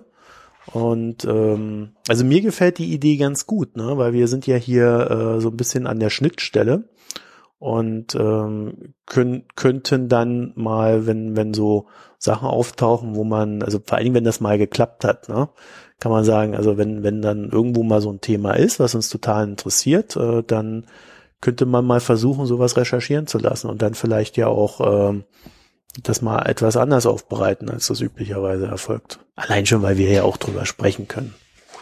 Ja, ja mit Rothören schreiben. und allem, allem Pipapopo. Ja, ja ne? Also, da sind ja verschiedene Sachen, die man halt noch machen könnte. Also, äh, dazu hätte ich gerne mal die Meinung unserer Hörer. Was machen wir denn noch von diesen ganzen Sachen, die wir hier haben? Ja, Italien. Komm, das ist das Wichtigste. Italien. Da ist Abstimmung. Ja, Schon hatten wieder wir schon mal kurz. Italien. Haben wir lange nicht mehr. Ja, stimmt, Italien hatten wir schon lange nicht mehr. In So, Italien droht die Italien. Demokratie. Ja, Ja. Äh, was, was machen wir denn da bei Italien? Also, äh, ich habe heute in Bezug auf Italien bei der Börsenzeitung so eine so eine so eine so eine Statistik oder was war das so eine so eine Tabelle gefunden, aus der sich ergibt, dass sich die Ergebnisse in Italiens Bankensektor jetzt nicht ganz so gut entwickelt haben in diesem Jahr. Ja, also es gibt natürlich die Unicredit, die steht ganz okay da, ähm, aber bei allen anderen, ja, könnte man sagen, da sinken die Ergebnisse rapide. Also gerade die, die ohnehin schon Probleme haben, haben noch größere Probleme und so diese mittleren Banken sind dann auch ziemlich abgerutscht. Also äh, irgendwie sieht das so aus, als ob in Italien, also in, im, im italienischen Bankensystem sich so peu à peu das so fortsetzt, dass die, dass die ihre Sachen einfach nicht in den Griff kriegen. Ne? Und äh, ich habe dann noch so ein so einen Hinweis gesehen, dass von den gesamten faulen Krediten in der EU, das sind 937 Milliarden, man, nennt- man nennt das übrigens leistungsgestörte Kredite. Wir reden jetzt, das ist geil, ne? Und äh, wir reden jetzt nur von den größten Banken in Europa. Davon sind 29 29 Prozent auf italienische Banken. Mhm. Das ist der Hammer, ne? 271 Milliarden. Ich weiß ehrlich gesagt auch gar nicht, ähm, wo die in Italien herkommen, die ganzen schlechten Kredite, weil so eine riesen Immobilienblase hatten die nicht. Liegt das einfach nur daran, dass die sich alle verschuldet haben, wie verrückt, aber wofür? Sind das Unternehmenskredite? Kommt das aus dem Privatsektor? Also nur die, Also- die klassischen Überschuldungsgeschichten oder ja, es gibt jetzt auf einmal sehr viel Schulden in der Volkswirtschaft, die kamen in den letzten Jahren eigentlich immer über den Immobilienmarkt. Ne, Man hat sich halt verschuldet für Immobilien. Die Banken haben die Kredite vergeben, weil es eine Sicherheit dahinter. Und äh, das Rad kann man halt relativ lange weiter drehen, bis es dann irgendwann äh, überdreht ist und dann platzt dann die Blase. Ähm, in Italien wüsste ich aber nicht, dass es da eine große Immobilienkrise gegeben hätte. Von daher frage ich mich, wo kommen die ganzen schlechten Kredite her in Italien? Also ich weiß, dass viele Leute ihre Ersparnisse in Anleihen italienischer Banken gesteckt haben, aus welchen Gründen auch immer. Und ähm, dass die seit der Finanzkrise alle so ein bisschen am Schwimmen sind. Hm. Naja gut, aber die Bankenpleite gab's ja noch nicht. Also daher können ja die Schulden nicht kommen. Das sind ja ähm, jetzt zumindest auf der Seite des Anlegers sind das ja keine Schulden, sondern das ist ja Vermögen. Ja, ja. Ähm, also ich mehr weiß ich darüber aber auch nicht. Also das ist tatsächlich mal eine Sache, die wir uns ja vielleicht mal angucken können, woher äh, diese notleidenden Kredite kommen. Weil äh, Also in Griechenland, jetzt mal als Beispiel, ist natürlich klar, woher die kommen. Die hatten auch keine Immobilienblase, aber da sind halt alle arbeitslos und verdienen kein Geld mehr. Und deshalb platzen da die ganzen Kredite, egal woher die kommen, ob die ein Auto finanziert haben oder eine Wohnung finanziert haben oder einen ganz normalen ähm, Konsumentenkredit haben, die können die halt alle nicht mehr zurückzahlen. So. in Spanien ist die Diagnose auch einfach. Da haben halt alle Häuser gekauft wie verrückt und äh, irgendwann ist die Blase geplatzt. Dann war halt auch Ende. Aber in Italien wüsste ich jetzt nicht. Vielleicht ist es auch so ein Mischmasch aus, ähm, aus äh, teuren Immobilien und ähm, ja, einfach einer Wirtschaft, die seit langer Zeit so rumeiert, ohne wirkliche ähm, ja, Lohnsteigerung für die Bevölkerung irgendwie zu erwirtschaften. Also was, was halt, äh, was man nicht vergessen darf, ist, dass Italien ja zu den, zu den PICs gehörte, also zu den äh, Staaten, das darf man ja gar nicht mehr sagen, PICs, ne? Äh, zu den Staaten an der europäischen Peripherie, denen es nicht sehr gut ging seit der Finanzkrise. Ja, ja, da kam ja. aber die, da kam es ja über die Staatsverschuldung. Das die. Ja, ja, aber das hat ja Auswirkungen und Italien ist ja bis heute nicht aus dieser Krise raus. Also die sind ja seitdem in dieser Krise drin. Ja, naja, die haben halt kein vernünftiges Wachstum mehr. Die haben halt kein vernünftiges Wirtschaftswachstum. Glaub, Arbeitslosenquote und, äh, über 12 Prozent, Jugendarbeitslosigkeit ja. 44 Prozent. Genau, die Löhne steigen nicht und und und. Ja, also, äh, also man, also das ist vielleicht äh, so eine der gefährlichsten Krisen, die du haben kannst, äh, wenn sie, wenn sie substanziell ist, ne? Also ja. äh, wenn du wenn du so eine Immobilienblase hast, die platzt und äh, dann die Banken unter Druck geraten, dann kannst du halt die Banken retten und fertig. Aber äh, wenn wenn sie substanziell, also aus der Gesellschaft herauskommt und äh, ich meine Italien hat ja auch einen recht hohen Schwarzgeldanteil. Ja, also das ist ja auch eins dieser Länder, bei denen das äh, phänomenale Ausmaße angenommen hat. Du hast teilweise ja richtige Armut in, in Italien, die, die dann halt über nur durch die Mafia eigentlich aufgefangen wird. Und äh, solche Geschichten, ja, also also wir können, wir können ja mal gucken, dass wir uns das nochmal näher angucken, aber äh, in Bezug auf Italien sieht mir das tatsächlich nach einer der wenigen Krisen aus, die substanziell aus der Gesellschaft herauskommt. Und die wurden früher immer mit, äh, mit äh, Währungsabwertung aufgefangen. Was wir, na, vielleicht erinnert sich der eine oder andere noch, für unsere D-Mark haben wir mal irgendwie Tausende von Lira bekommen. Ja, die, die Zeiten sind halt vorbei und dadurch können die das nicht mehr, nicht mehr steuern. Dann eskaliert halt. Ne?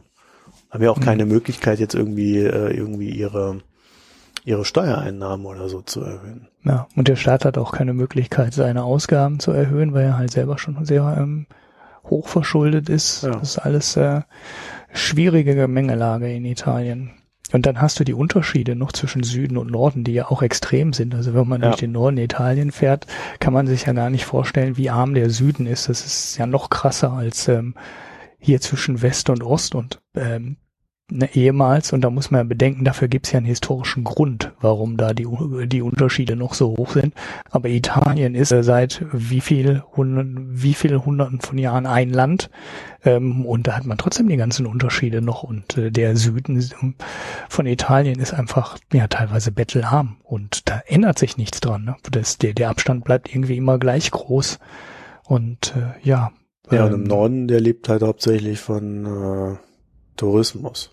Na, nee, das stimmt auch nicht. Also wenn du Genua und die ganzen Bereiche hast, da gibt's schon sehr viele gute ähm, Maschinenbauunternehmen.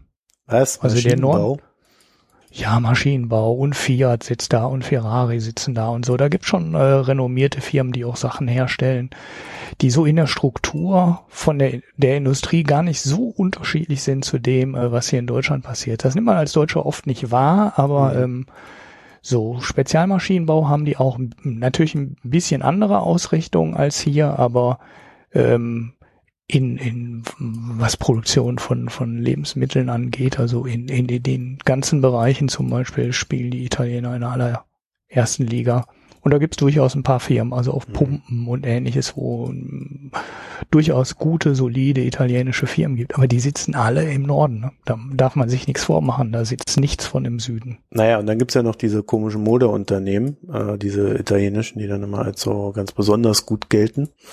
Ich muss ja gestehen, ich habe da ja teilweise auch eine Schwäche für. Und ähm, äh, da habe ich mich irgendwann mal mit beschäftigt und äh, wenn da irgendwo Made in Italy steht, dann kann man eigentlich davon ausgehen, dass da irgendein Chinese in Italien sitzt und die ganzen Sachen da zusammen klamüsert.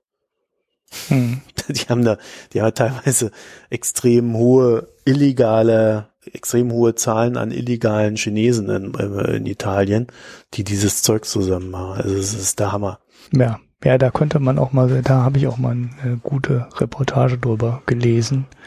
Das ist äh, echt extrem, was äh, ja man kann das so Freihandels, äh, wie so eine Freihandelszone im Hafen. Nur, äh, dass es keine Freihandelszone ist, sondern eine freie Arbeitszone irgendwie, äh, wo dann halt nur ähm, ja wirklich Chinesen sitzen und Sachen zusammennähen. In Italien. Zu Hungerlöhnen. Sehr extreme Konstruktion. Ich weiß auch gar nicht, wie die überhaupt zustande kommen. Ob die Mafia die Nummer deckt oder welche Gesetze sowas überhaupt zulassen. Vielen Dank, Ulrich. Wir haben uns jetzt hier im Off darüber geeinigt, dass ich dann doch noch ein Thema reinbringen darf. Auch wenn, auch, auch, auch wenn hier befürchtet wird, wir würden uns jetzt wieder eine Stunde festquatschen, was ja gar nicht der Fall sein wird. Der, äh, der Spiegel hat äh, diese Woche äh, verkündet oder, oder, oder äh, es ist rausgesickert, ähm, dass, äh, dass es im Spiegel mal wieder geknallt hätte. Und äh, der Hintergrund ist wohl, dass ähm, dieses, äh, also beim Spiegel hat man so ein, so ein, so ein komisches System entwickelt, dass äh, auf Spiegel Online Artikel vom, vom richtigen Spiegel teilweise zu finden sind und die konnte man dann kaufen. Und dafür haben mhm. die Later Pay eingesetzt. Ken, ja. Kennst du das? Ja, ich kenne das. Ich habe mir das mal angeguckt, ganz am Anfang, als der Richard Gutjahr ähm, das mal promotet hat und ähm, darüber, ich weiß nicht mehr, was es war, war es Olympia? Ich kriege es nicht mehr genau zusammen. Er war auf irgendeinem Event mhm. und hat von diesem Event berichtet und hat da dieses Later Pay ähm, erstmalig eingesetzt. Die sind wohl auch aus München. Also die kommen, die kennen sich wohl auch irgendwie, keine Ahnung. Und naja, das war im Endeffekt ähm, so eine Art, wie soll man sagen, Flatter? Naja, also es funktioniert so, äh, theoretisch. Ähm, du meldest dich dort an und äh, kannst dann quasi rumsurfen und lesen und machen und tun. Und wenn eine Summe von fünf Euro oder so zustande gekommen ist, die du bezahlen müsstest, dann sagt er, okay, stopp, ab jetzt musst du bezahlen. Und dann musst du halt deine fünf Euro danach bezahlen und, und kannst es dann ab äh, künftig dann irgendwie so benutzen drückst dann halt immer dein Geld ab. Ja, ist halt wie eine Guthabenkarte, ne? Du zahlst da ja. Geld ein. Also ich, so, so richtig habe ich den Unterschied zwischen Later Pay und Blendel dann auch nicht verstanden. Naja, also ich ähm, kann dir sagen, ähm, für mich ist das Interessante an dieser News eigentlich, äh, zum einen hat der Herr Harms Later Pay schon mal als, ähm, äh, als Erfolg bezeichnet, äh, was ja jetzt wohl dann doch nicht der Fall ist. Und zum anderen äh, konnte ich mir nie vorstellen, dass es ein Erfolg ist, weil also ich habe, als ich das zum ersten Mal benutzt hat, hab sage und schreibe 15 Minuten gebraucht, um es einzurichten. Wow. Und ein System, das so funktioniert, dass, für das ich 15 Minuten brauche, als jemand, der sich eigentlich damit auskennt, das wird nichts im Internet. ich glaube, ich glaub, so simpel ist das. Und dann habe ich es noch nicht mal verstanden gehabt. Also ich habe äh, bis vor kurzem nicht verstanden, wie das funktioniert, was vielleicht auch daran liegt, dass bei mir irgendwie nie fünf Euro zusammengekommen sind. Ja, ja da war Blendel, also was, was das ähm, Onboarding angeht und ähnliches, kann man Blendel da keinen Vorwurf machen, weil das funktioniert echt äh, smooth. Also da hab ich, hätte ich nichts zu meckern. Ja, die haben jetzt zum ersten Mal Geld von mir bekommen. Ja. Ja, also die, ich will jetzt nicht sagen, dass ich das regelmäßig nutze, sondern ich habe da nur so jetzt ein kleines Guthaben, um, wenn ich da mal was brauche, weil bevor ich etwas kaufe, gucke ich immer über Google, ob der Artikel auch äh, kostenlos zugänglich ist, was erstaunlich oft der Fall ist übrigens. Also ihr solltet da äh, immer mal Gegencheck machen, bevor ihr da Geld ausgibt. Ja, also das funktioniert soweit für mich. Ähm, vor allen Dingen so als Gelegenheitskäufer von Artikeln. Aber dieses Later Pay habe ich nie verstanden. Das andere Ding ist natürlich, dass äh, mich auf Spiegel Online einer Plattform, die für mich für schlechten Boulevardjournalismus steht, aufgebauschte Artikel und sonst noch was, da, da krieg, das kriege ich schon kognitiv nicht hin, da Geld auszugeben. Ja, auch selbst wenn ich im Hinterkopf habe, dass der Artikel ja von Spiegel normal ist. Und das zeigt einfach, dass die, dass, also für mich zeigt das, dass die in Hamburg äh, einfach noch nicht begriffen haben, dass sie zwei Produkte zu verkaufen haben. Und dass, dass sie das auch so behandeln müssen. Ja, ja, ich weiß auch nicht so, so, so irgendwie ist es, äh, irgendwie ist es ein bisschen wir, was die da machen. Aber der richtige Gag beim Spiegel war ja äh, nicht das Later Pay und das Bezahlen, sondern dass die jetzt vorhaben, eine Fernsehzeitung zu machen. Oh ja, und Da dazu gab es ja- eine ganz geile News. Ja, ich wollte sagen, da ist mir, äh, wie man so früher, ja, man muss jetzt einen altmodischen Spruch bringen für so eine so altmodische Idee einer Fernsehzeitung. Ähm, da ist mir der der Kit aus der Brille gefallen, hat man vor 30 Jahren gesagt. also Aber in unserem Kontext ist das total spannend, weil weißt du, wer das macht, diese Fernsehzeitschrift? Ja, das habe ich auch gelesen, ja. Wirtschaftsjournalisten, ehemalige Wirtschaftsjournalisten. Ehemalige Wirtschaftsjournalisten Aus dem Wirtschaftsressort. Es tut mir leid für die, die das machen müssen. Das ist wirklich ja, die das ist, glaube ich, echt eine Strafe. Ne? Aber äh, also ich meine, äh, das, das, das, da- dazu fällt mir echt wenig ein. Ja, wir haben im Wirtschaftsjournalismus haben wir so viel Bedarf an an an äh, kompetenten Leuten, die Dinge, ent, äh, die neue Formate entwickeln sollten, die Recherchen machen sollten, die Dinge erklären sollten und so weiter und so fort.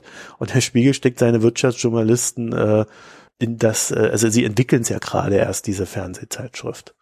Ja, also Ja. die die Leute Und ob es auf den entwickeln Markt jetzt, kommt, ist ja auch unklar. Ne?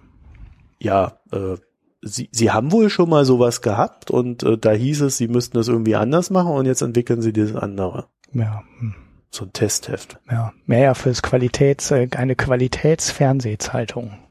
Ich, die große Frage, die sich dann alle stellten, ist, äh, wie kann man denn äh, über ein Schrottmedium eine Qualitätszeitung rausbringen? Und äh, ob das dann ähm, wieder nur drei Spalten hätte, so wie die Fernsehzeitung vor 30 Jahren, so wo dann irgendwie Arte steht und äh, weiß nicht, eine Spalte für ARD, ZDF, eine für Arte und äh, die dritte Spalte für äh, die sehenswerten Programme äh, in- oder Sendungen auf allen anderen Sendern äh, zusammen. Ja, äh, wa- was will man da machen? Also ich meine, es läuft doch fast nur Schrott im Fernsehen, da kann man keine, keine gute Zeitung drüber machen, es gibt Zeitschrift drüber machen, das geht nicht. Ja, du kannst halt da schöne Art, also, naja, du könntest theoretisch ja schon, wenn du den Film kennst, der da läuft, ne, eine schöne Filmrezension drüber schreiben, die das Ganze kulturell einordnet. Ja, aber wie viele Filme laufen dann pro Woche, die du noch groß einordnen musst? Ja. so viel Wiederholung und und und und äh, ja, das ist doch irgendwie eine Zeitung, die nur Leute über 60 dann lesen würden und äh, dafür wollen sie ja auch angeblich eine Zeitung machen, so ein Best Ager Magazin und puh, das ist alles so, äh, weiß nicht, die richten die sich wirklich nur noch an Leute, die über 60 sind und alte Medien konsumieren. Das ist irgendwie ein bisschen wenig. Also da ist, äh, wo ist da Zukunft? Ne? Also wo ist da irgendwas äh, für die kommenden Jahre, wenn die wenn der durchschnittliche, äh, durchschnittlich alte Spiegelleser einfach weggestorben ist. Was machen die dann? Naja, also ich glaube schon, dass es noch so einen, so einen grundsätzlichen Bedarf an guten Magazinen und Zeitschriften gibt, auch in Zukunft. Ja, das glaube ich auch. Aber ähm, überleg mal, was die für einen Mitarbeiterstamm haben und wie viel die dann davon brauchen. Das ist ja noch nur noch ein Bruchteil. Ja, weiß ich nicht. Äh, Ich, ich halte den Bedarf jetzt nicht für so klein. Ja, also äh, ich merke an mir selber, dass aufgrund dessen, dass ich im Internet ständig mit Links zugeschüttet werde, äh, äh, ich durchaus gelegentlich den Bedarf habe, äh, eine Zeitschrift zu haben, die ich durchblättern kann, wo ich vereinzelt Artikel lese und die ich dann erledigt habe. Also zum Beispiel habe ich, ähm, äh, ich glaube, das habe ich ja schon mehrfach hier gesagt, ich habe den Atlantic, habe ich im Abo, kriege ich jeden jeden Monat kriege ich das Ding zugeschickt und ich lese die meisten Artikel dann auch echt nett in dem in dem Magazin selber. Ja, Mhm. beim beim Foreign Policy Magaz Magazine, äh, das ich ja äh, auch äh, als als E-Paper wie auch als als Print bekomme, das lese ich auch im Print, weil das äh, da ist der Unterschied nur, du hast dort ellenlange Reportagen teilweise drin, äh, die dann äh, vielleicht mal so zehn kleingedruckte Seiten, also was weiß ich, 20 Spiegelseiten oder so voll machen. Aber qualitativ extrem hochwertig. Jetzt nicht irgendwie so eine Spiegel-Hauptstory, die ja immer aufgebauscht ist, sondern äh, immer etwas Spezielles, immer etwas, wo ich sage, ja, okay, da habe ich jetzt echt was gelernt. Also dafür sehe ich schon den Bedarf und ich lese das extrem gerne auf Papier. Ja. Ja, das Problem, was ich halt sehe, ist, dass der deutsche Markt zu klein ist dafür. Ja, aber das ist ein generelles Problem im Journalismus, oder? Ja. Naja, dass es halt viel teurer sein muss, ne? Also wenn du einen Atlantic, Atlantic hast, dann kannst du, dann hast du halt 300 Millionen Amerikaner oder 350 Millionen Amerikaner plus möglicherweise noch wie viel sag mal, 200, 250 Millionen, die äh, eine englischsprachige, ein englischsprachiges Mhm. Magazin lesen würden. Und in Deutschland ist der Markt halt viel, viel kleiner. Und um das dann zu refinanzieren, das wird schon sehr schwierig. Klar, wenn du jetzt so Sachen machst wie, wie eine Reportage und du machst da viel mit Fotos und du beleuchtest ein Thema, dann kann man natürlich auch international zusammenarbeiten. Da muss man ja nicht äh, nur auf Deutsch veröffentlichen. Sowas kann man ja auch tauschen. Das passiert ja mit, mit äh, hat ja jede Zeitung, hat ja jeden Tag ähm, aus dem Englischen übersetzte Artikel und das könntest du mit, eben in der Magazinwelt ja ähnlich machen. Passiert ja auch. Wahrscheinlich du so passiert ein- das auch. Also ich, äh, ich habe hier im äh, internationale Politik, die, da habe ich letztens einen Artikel vom New Yorker gefunden. Ja, Und zwar Ja, einen oder, ziemlich ähm, geilen, der dann über äh, die Akte Assad, äh, die sich, der sich damit beschäftigt hat, äh, wie äh, da aus Syrien heraus die ganzen Beweisstücke rausgeschafft wurden von Ja. Aktivisten und sonst noch was. Also ziemlich elementare Geschichte. Ja, also sowas, sowas findet ja auch statt, aber ähm, ja, ich muss einfach sagen, wenn ich so ein deutsches Magazin in die Hände nehme, finde ich halt meistens so belanglose Stories. Also selbst in den Dingern, die dann irgendwie so Nachhaltigkeit und so weiter äh, auf sich auf die Fahne schreiben, dann äh, mich, mich interessiert das einfach nicht, was die da schreiben. Also das ist viel eher mein Problem. Äh, da sehe ich Nachholbedarf. Halt eine neue Qualität muss daher, aber äh, an sich, äh, das Printprodukt, glaube ich, wird nicht aussterben. Äh, zumindest nicht in, in Gänze. Nein, Äh, das glaube ich auch nicht. Der Markt wird halt nur spezieller, es wird teurer werden und das schränkt dann auch die Leserschaft ein. Ja, wahrscheinlich. Wahrscheinlich ist das so. Und wahrscheinlich gibt's dafür aber auch keine Lösung. Ähm, äh, auf der anderen Seite, wenn du, wenn du halt so ein langes Stück hast, also liest das mal am PC oder auf dem iPad. Ich finde Mhm. das schon, das ist jetzt, also ich lese ja viel am Bildschirm, aber gerade bei so längeren Geschichten finde ich es haptisch echt ungünstig. Ja. Ja, es geht schon, aber äh, Papier hat an manchen Stellen auch Vorteile.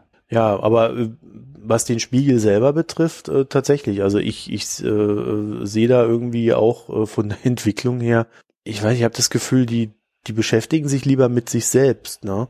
Und wenn du dich lieber mit dich selbst, mit, mit sich, wenn man sich lieber mit sich selbst beschäftigt, dann macht man eigentlich nur noch so Sachen, von denen man glaubt, dass sie so, ein, so, ein, so eine sichere Kiste sind. Hm. Das ist so mein, mein Eindruck bei dem Laden gerade.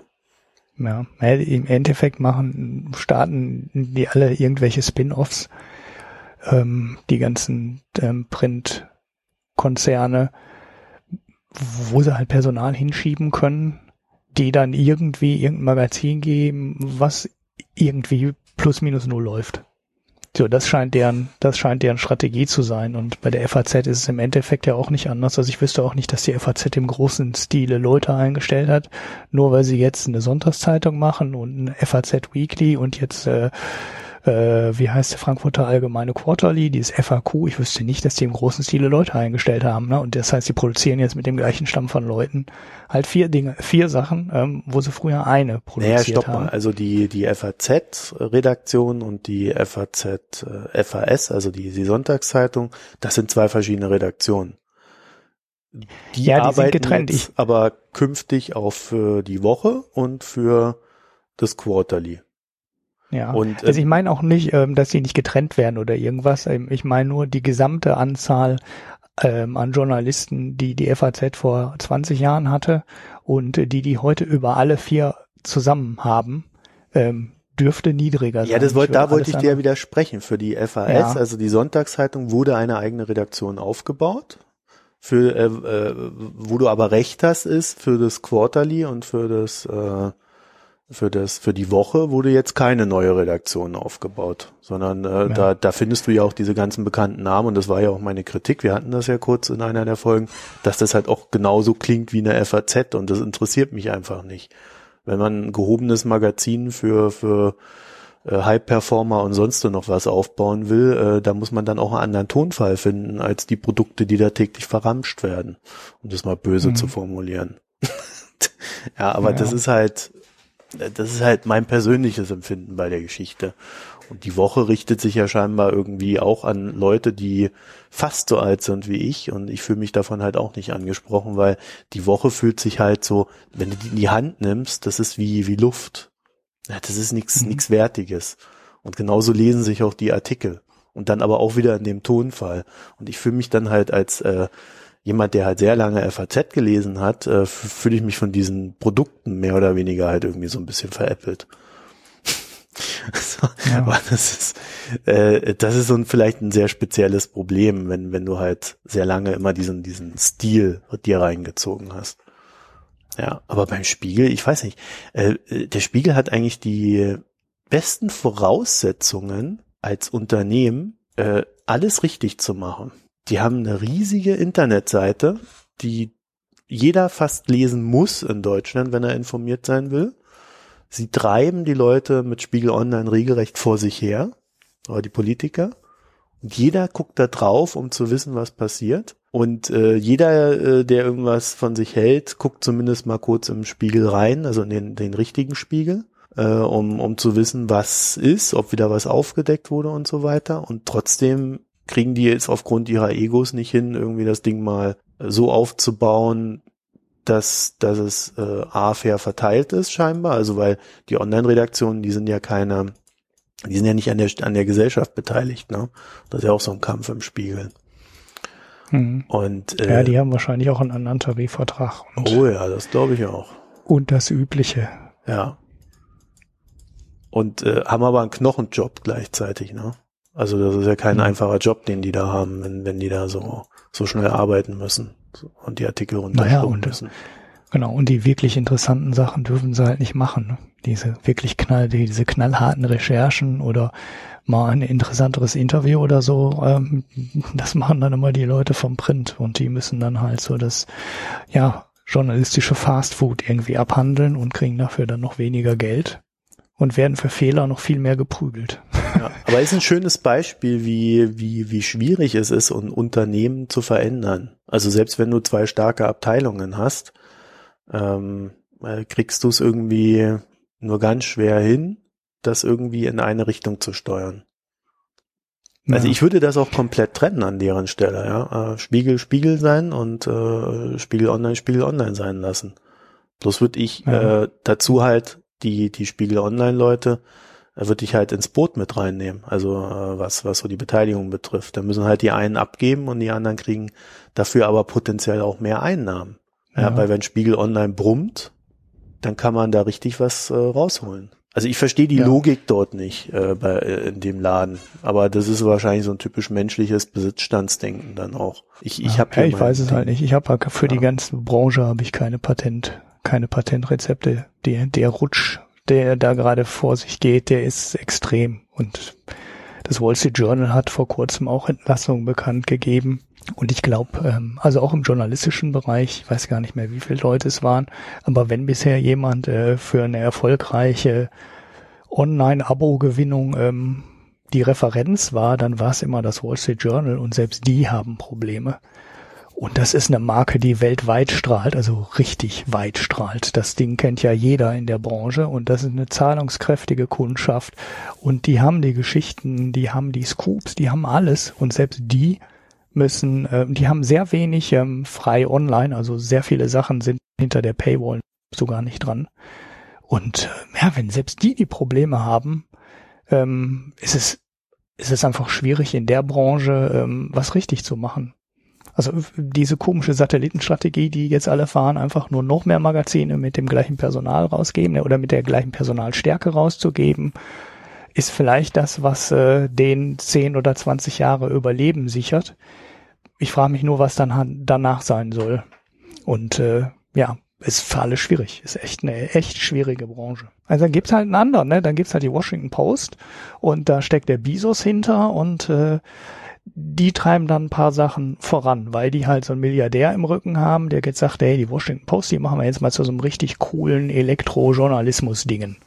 So, und dann werfen die das für ein Apple und ein Ei in Amazon Prime irgendwann rein, dann kostet das Abo nix mehr, also oder halt ne, so einen symbolischen Betrag, wie alles im haben Prime. Haben sie ja schon, haben sie ja schon gemacht.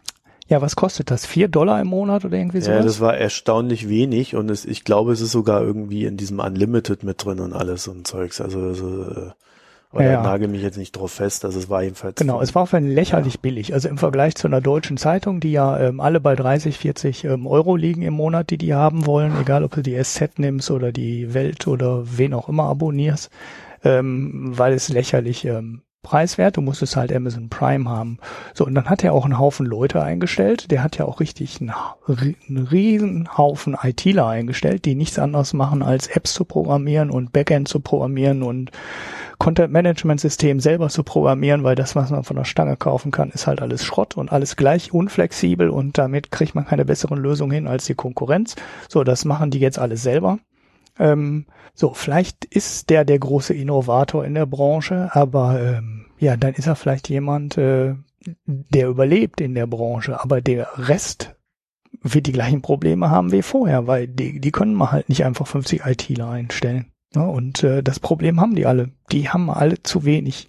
Die haben zu wenig Technik, die haben äh, ist schwierig. Ich weiß es echt nicht. Es ist, die Branche ist extrem schwierig. Naja, also ich glaube, das grundsätzliche Problem ist einfach, dass es zu viel Angebot gibt. Ja, aber das ist ich ja brauch das, was doch keine Spiegel 30 Zeitschriften. Nein, natürlich, aber das ist doch ge- genau das Problem, was die alle haben. Die 80 Prozent des Contents ist generisch und äh, Ja. das kostet halt am Ende auch 80 Prozent der Journalisten den Job. Ja, und das ist ja auch okay. Also ich habe da, ich habe da kein Mitleid, weil entweder fangen die an, äh, neue Formate zu entwickeln, mit denen sie sich dann äh, über Wasser halten können, oder sie schreiben halt immer weiter und und werden mit diesem immer weiter schreiben halt irgendwann untergehen, weil es einfach zu viel Angebot davon im Internet gibt. Das ist ganz einfach. Ja. Und das, das, Ja. das erzähle ich seit zehn Jahren. Das, äh, früher haben mich da alle ganz komisch angeguckt, mittlerweile dämmert zu einigen. Aber äh, du kannst das Problem nicht aufheben. Du kannst nur sagen, okay, ich bin groß genug, ich gehe jetzt in die Offensive und ich sorge dafür, dass dieser Markt konsolidiert. So, das wäre ein normales Marktverhalten. Aber interessanterweise sehe ich das in diesem Bereich gar nicht. Das ist auch so ein Faszinosum für mich. Naja gut, bei den Tageszeitungen siehst du es schon, ne? Also Ja, die sterben Da weg, da wird ja- ja nichts übernommen. Äh, ja, doch schon. Also wenn du Funke anguckst hier mit der WAZ, was die an äh, Lokalzeitungen dazu gekauft hat in den Die sie letzten dann alle Jahren. einstampfen, oder nicht? Nee, nee, die laufen dann als, äh, als Papier weiter, aber sowas wie die äh, Zentralredaktion, die gibt's natürlich nur noch einmal. Ne? Das ist äh, nicht mehr. Die waren in Hamburg, die waren in Berlin, die waren hier im Ruhrgebiet. Ich weiß nicht, die hatten, glaube ich, auch in Leipzig oder Dresden irgendwo. Ähm, Ja, aber das ist ja keine eigenständige Zeitung mehr, sondern das ist halt das Label der Zeitung und der Content, der überall woanders auch verteilt wird, mit dann vielleicht noch einer regionalen Seite drin. ja. Das ist doch dieses Ja, ja, Konzept. aber äh, ja, aber das ist ja genau das, was ich meine. So, also da wird halt auch, da wird massiv, ähm, da wird halt massiv zusammengelegt. Und da fallen Arbeitsplätze weg ohne Ende. Ja. So, also, ja. Ja, also ich halte das, äh, ich halte das äh, nicht nicht für lösbar dieses Ding und äh, mich nerven auch diese ganzen Journalismus retten Artikel und sonst noch was. Ähm, ich, man muss da viel mehr in Märkten denken.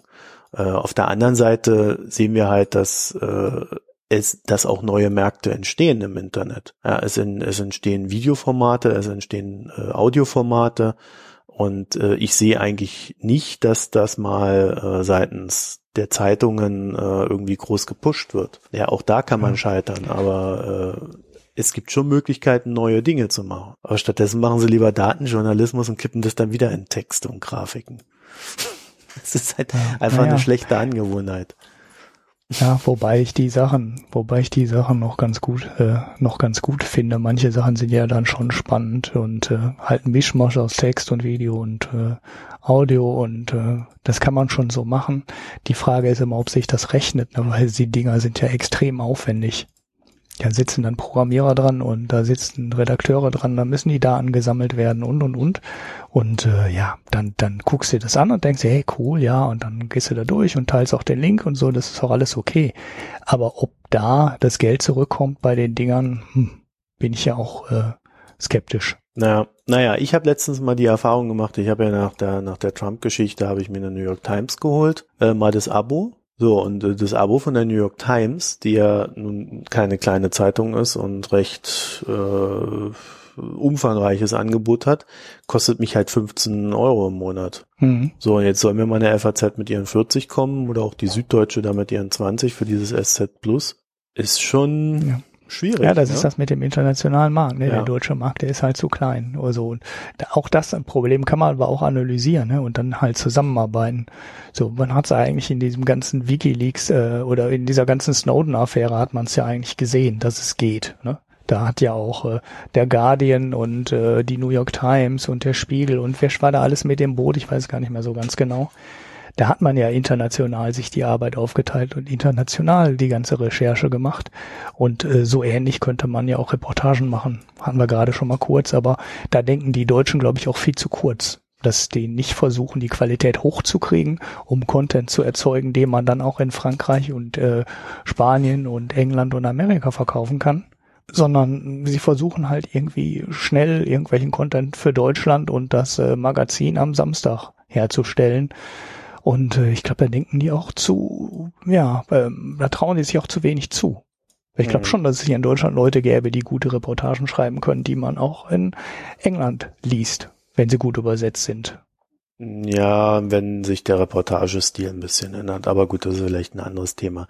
Äh, jedenfalls, äh, ich glaube vom Markt her gesehen äh, ist da die Richtung völlig klar äh, und damit würde ich das Thema dann auch beenden, um dir gerecht zu werden. Äh, das, das war ja jetzt nicht kurz, du Lügner. naja, wir können jetzt auch noch eine halbe Stunde weiterreden. Nein, also äh, ich glaube, ich glaube, da äh, da braucht es ein generelles Umdenken. Entweder entwickelt man sich zu äh, zu einem Medienkonzern, der äh, nicht nur Schrift verbreitet, sondern äh, auch die neuen Mittel äh, für sich entdeckt und nutzt und damit ein allumfassendes Angebot aufbaut und damit dann vielleicht irgendwann auch mal 20, 30 oder auch 40 Euro rechtfertigen kann. Ja, aber äh, ich meine, die Eintrittsgebühr, um dann beim, um da mal Michael Hahnfeld wieder zu zitieren, die Eintrittsgebühr für die öffentlich-rechtlichen ist ja irgendwo bei 17,50 Euro. Da kann es ja natürlich nicht sein, dass man äh, dann irgendwie eine FAZ nur 40 Euro, äh, für 40 Euro dann irgendwie nur so ein bisschen Text bekommt. Ne? Ja. So, in dem Sinne. in dem Sinne, also beenden wir mal das, das, das leidige Thema Medien. Aber äh, ich, ich glaube, so der, der, dieser Markt, der, der ist völlig faszinierend für mich. Da kommen wir immer wieder drauf zurück.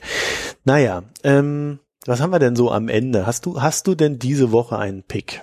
Ich habe keinen Pick. Du hast keinen Pick? Nein. Hm. Ich habe ein kleines Format am Ende. Wir haben doch schon einen großen Podcast jetzt in dieser Folge vorgestellt, das rein, das Pick, oder?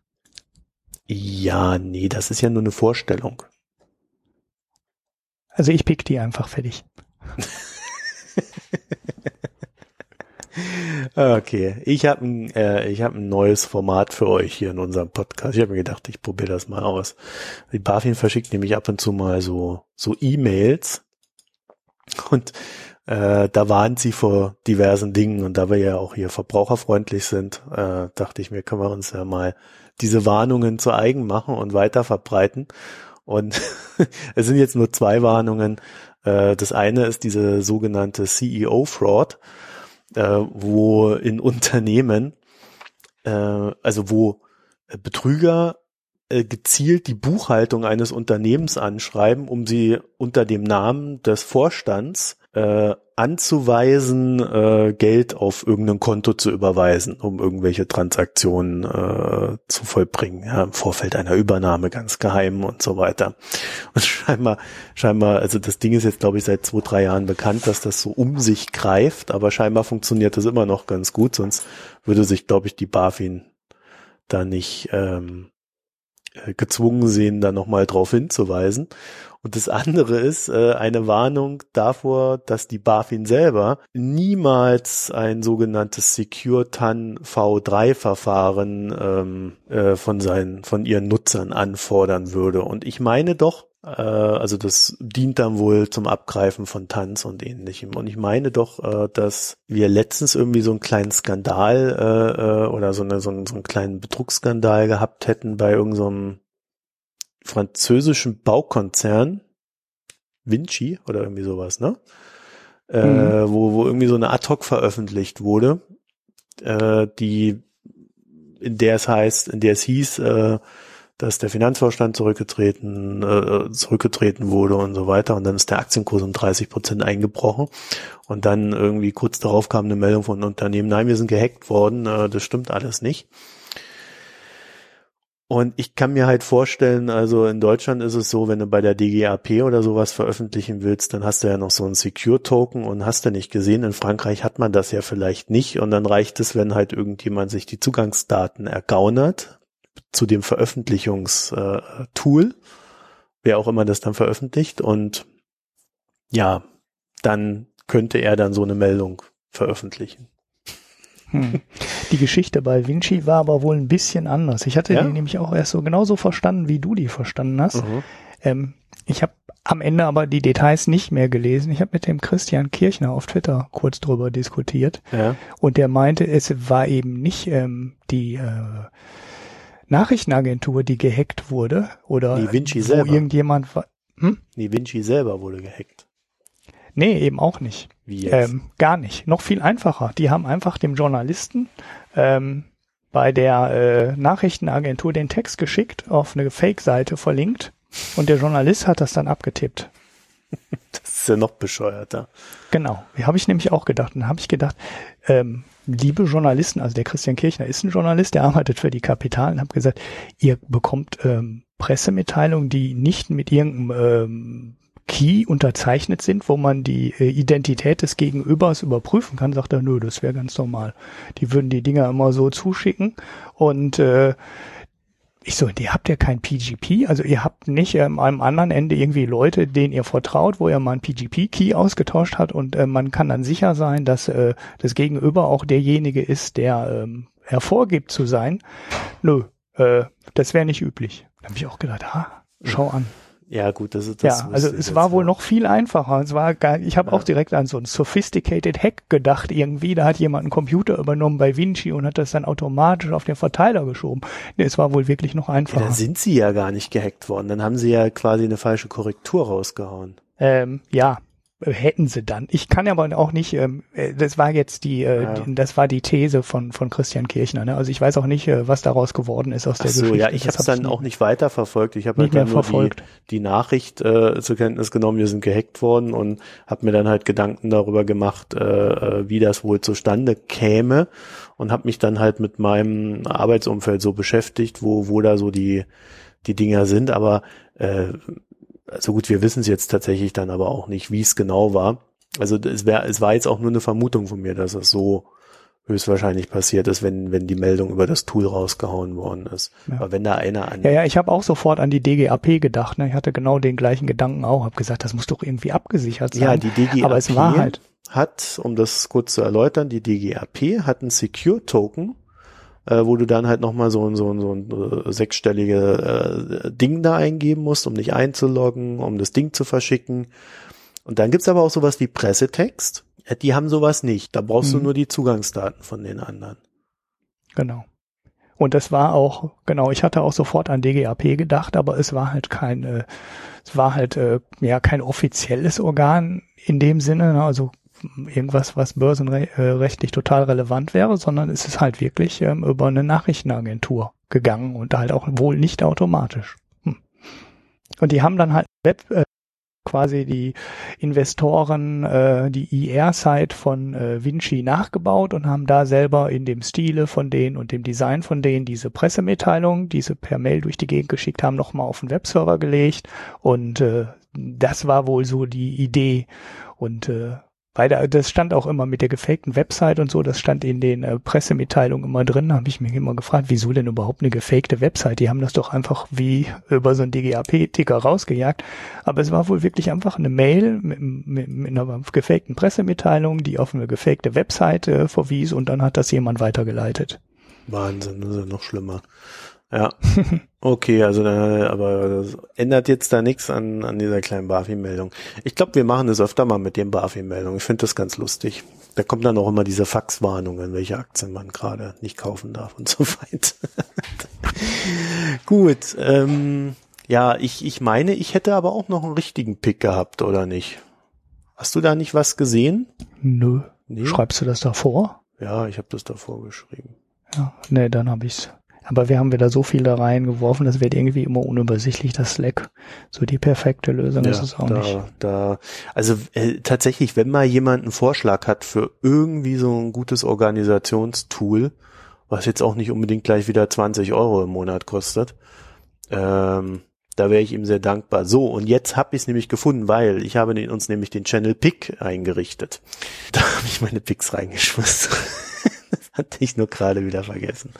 Äh, und zwar. Dann hast du ähm, mir auch nicht gesagt, weil den Channel habe ich überhaupt nicht. ich dachte, der, der kommt dann bei dir automatisch. Nein, du musst mich einladen. Ach so, nee, Pick ist ganz normal als Unterchannel zu unserem Hauptchannel.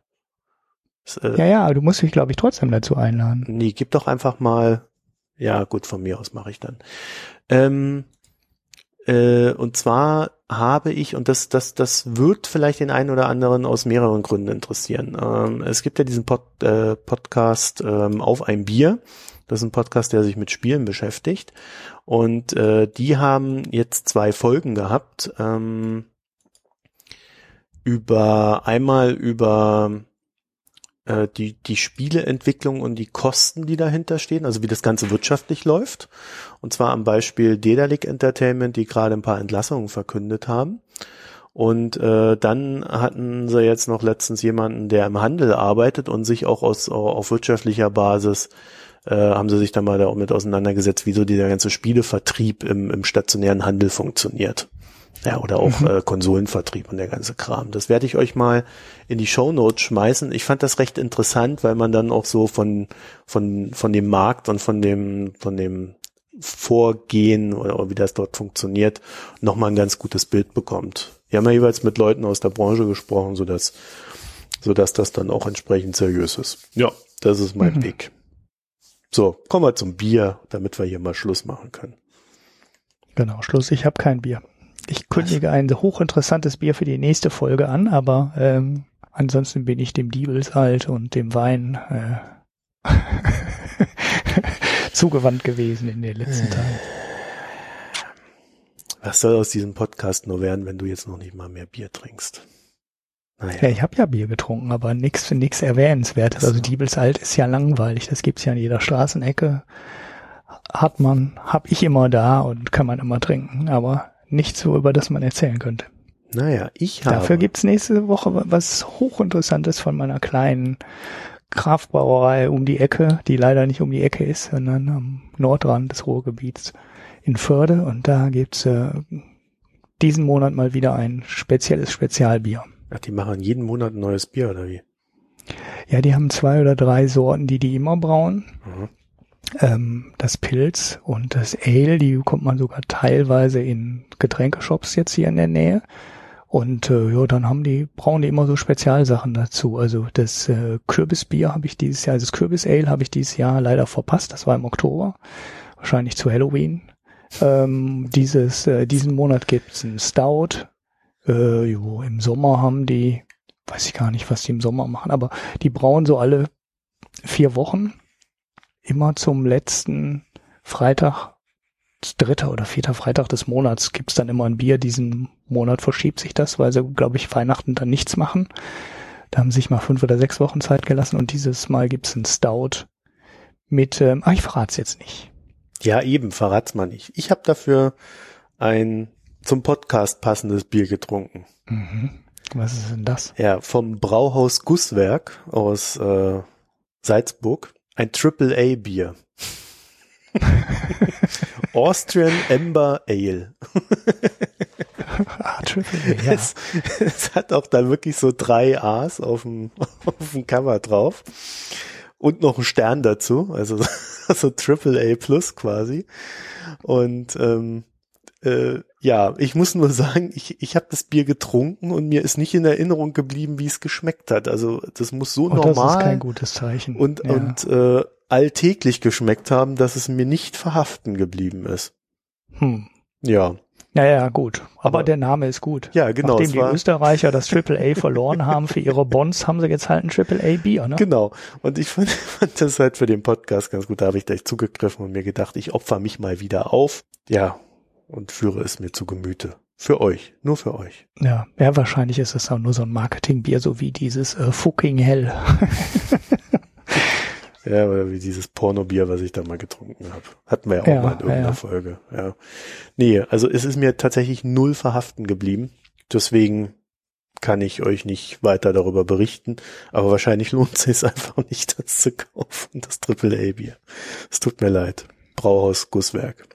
Ah, cooler Name, ne? Gusswerk. Ja, das ist schön. Ja. Schönes In Oberhausen gibt es jetzt übrigens auch so einen Craft Beer Shop, der, weiß ich nicht, 450 unterschiedliche Sorten Craft Beer verkauft. Aus Island und überall. Das heißt, äh, für ähm, äh, eine Auswahl an speziellen Bieren in diesem Podcast wird auf längere Zeit ähm, da wird kein Mangel, äh, es wird kein Mangel aufkommen, glaube ich. Äh, der hat äh, so obskures Zeug da. Ähm, da kommt noch einiges auf euch zu.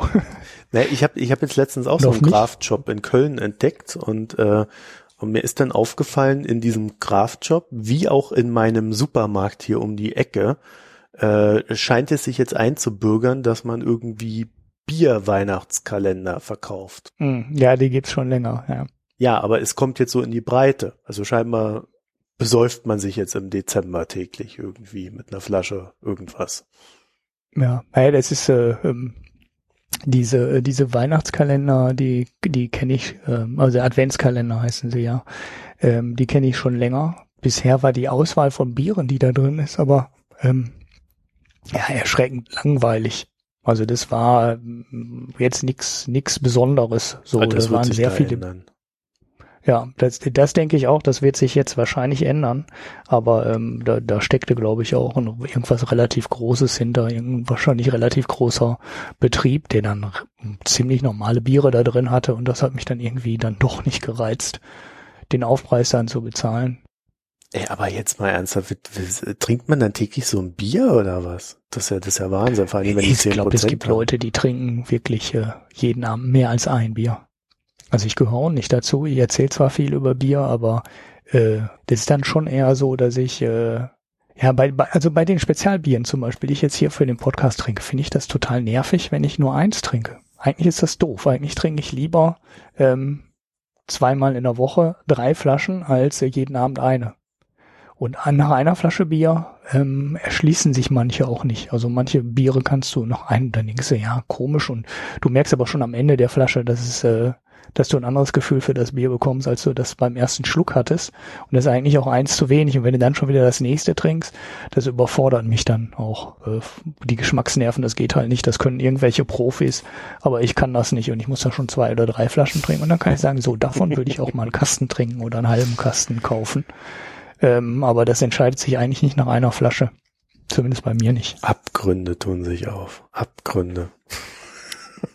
Ja, aber das mache ich dann auch nicht jeden Abend. Ne? Also ich kenne Leute, die trinken jeden Abend zwei oder drei Flaschen Bier. Ja, das sind aber auch dann Alkoholiker. Also, Ja, das sagen die Ärzte. Wenn du die siehst, sagst du das nicht. ja, ach naja, ich, ich hab, ich hab da so meine Erfahrung mit Alkoholikern. Ich bin da so ein bisschen, äh, ich finde, da muss man aufpassen, man muss den Leuten auch helfen, aber äh, so im Arbeitsumfeld will man die nicht haben. Nee, ja gut, aber drei Flaschen Bier jetzt, wenn du die abends trinkst, ja gut. Ich weiß auch nicht, ob sie wirklich jeden Abend dann drei Flaschen Bier trinken. Wäre ein bisschen, wäre ein bisschen ja. viel. Naja, wie auch immer. Das war jetzt aber auch äh, am Ende vor allen Dingen so die Warnung an unsere jüngeren Zuhörer. Passt auch mit dem Bier auf, wenn wir schon hier so viel darüber erzählen. Gut, Ja, ähm, schick das alles zu uns. genau. Apropos schicken. So, wir haben vorhin mal über Weihnachten geredet. Ähm, siehst du jetzt, am Ende verquatschen wir uns jetzt doch wieder wieder ewig hier. Ähm, wir, äh, wir haben vorhin mal so ein bisschen über Weihnachten geredet und äh, wir werden höchstvermutlich dieses Jahr noch zwei Aufnahmen machen. Die Aufnahme in der Weihnachtswoche wird höchstvermutlich flach fallen. Es liegt hauptsächlich an mir, weil ich bin da äh, völlig aus, völlig ausgelastet mit Terminen. Äh, aber vielleicht kriegen wir es hin, werden wir sehen. Und äh, wie gesagt, optional potenziell am 28.12. machen wir vielleicht noch eine Aufnahme mit André, die dann auch noch dieses Jahr rauskommt. Ansonsten denke ich mal, werden wir dieses Jahr einfach noch zwei, zwei bis vier Aufnahmen machen. Also rechnet mal mit zwei und vielleicht werden es aber auch mehr. So.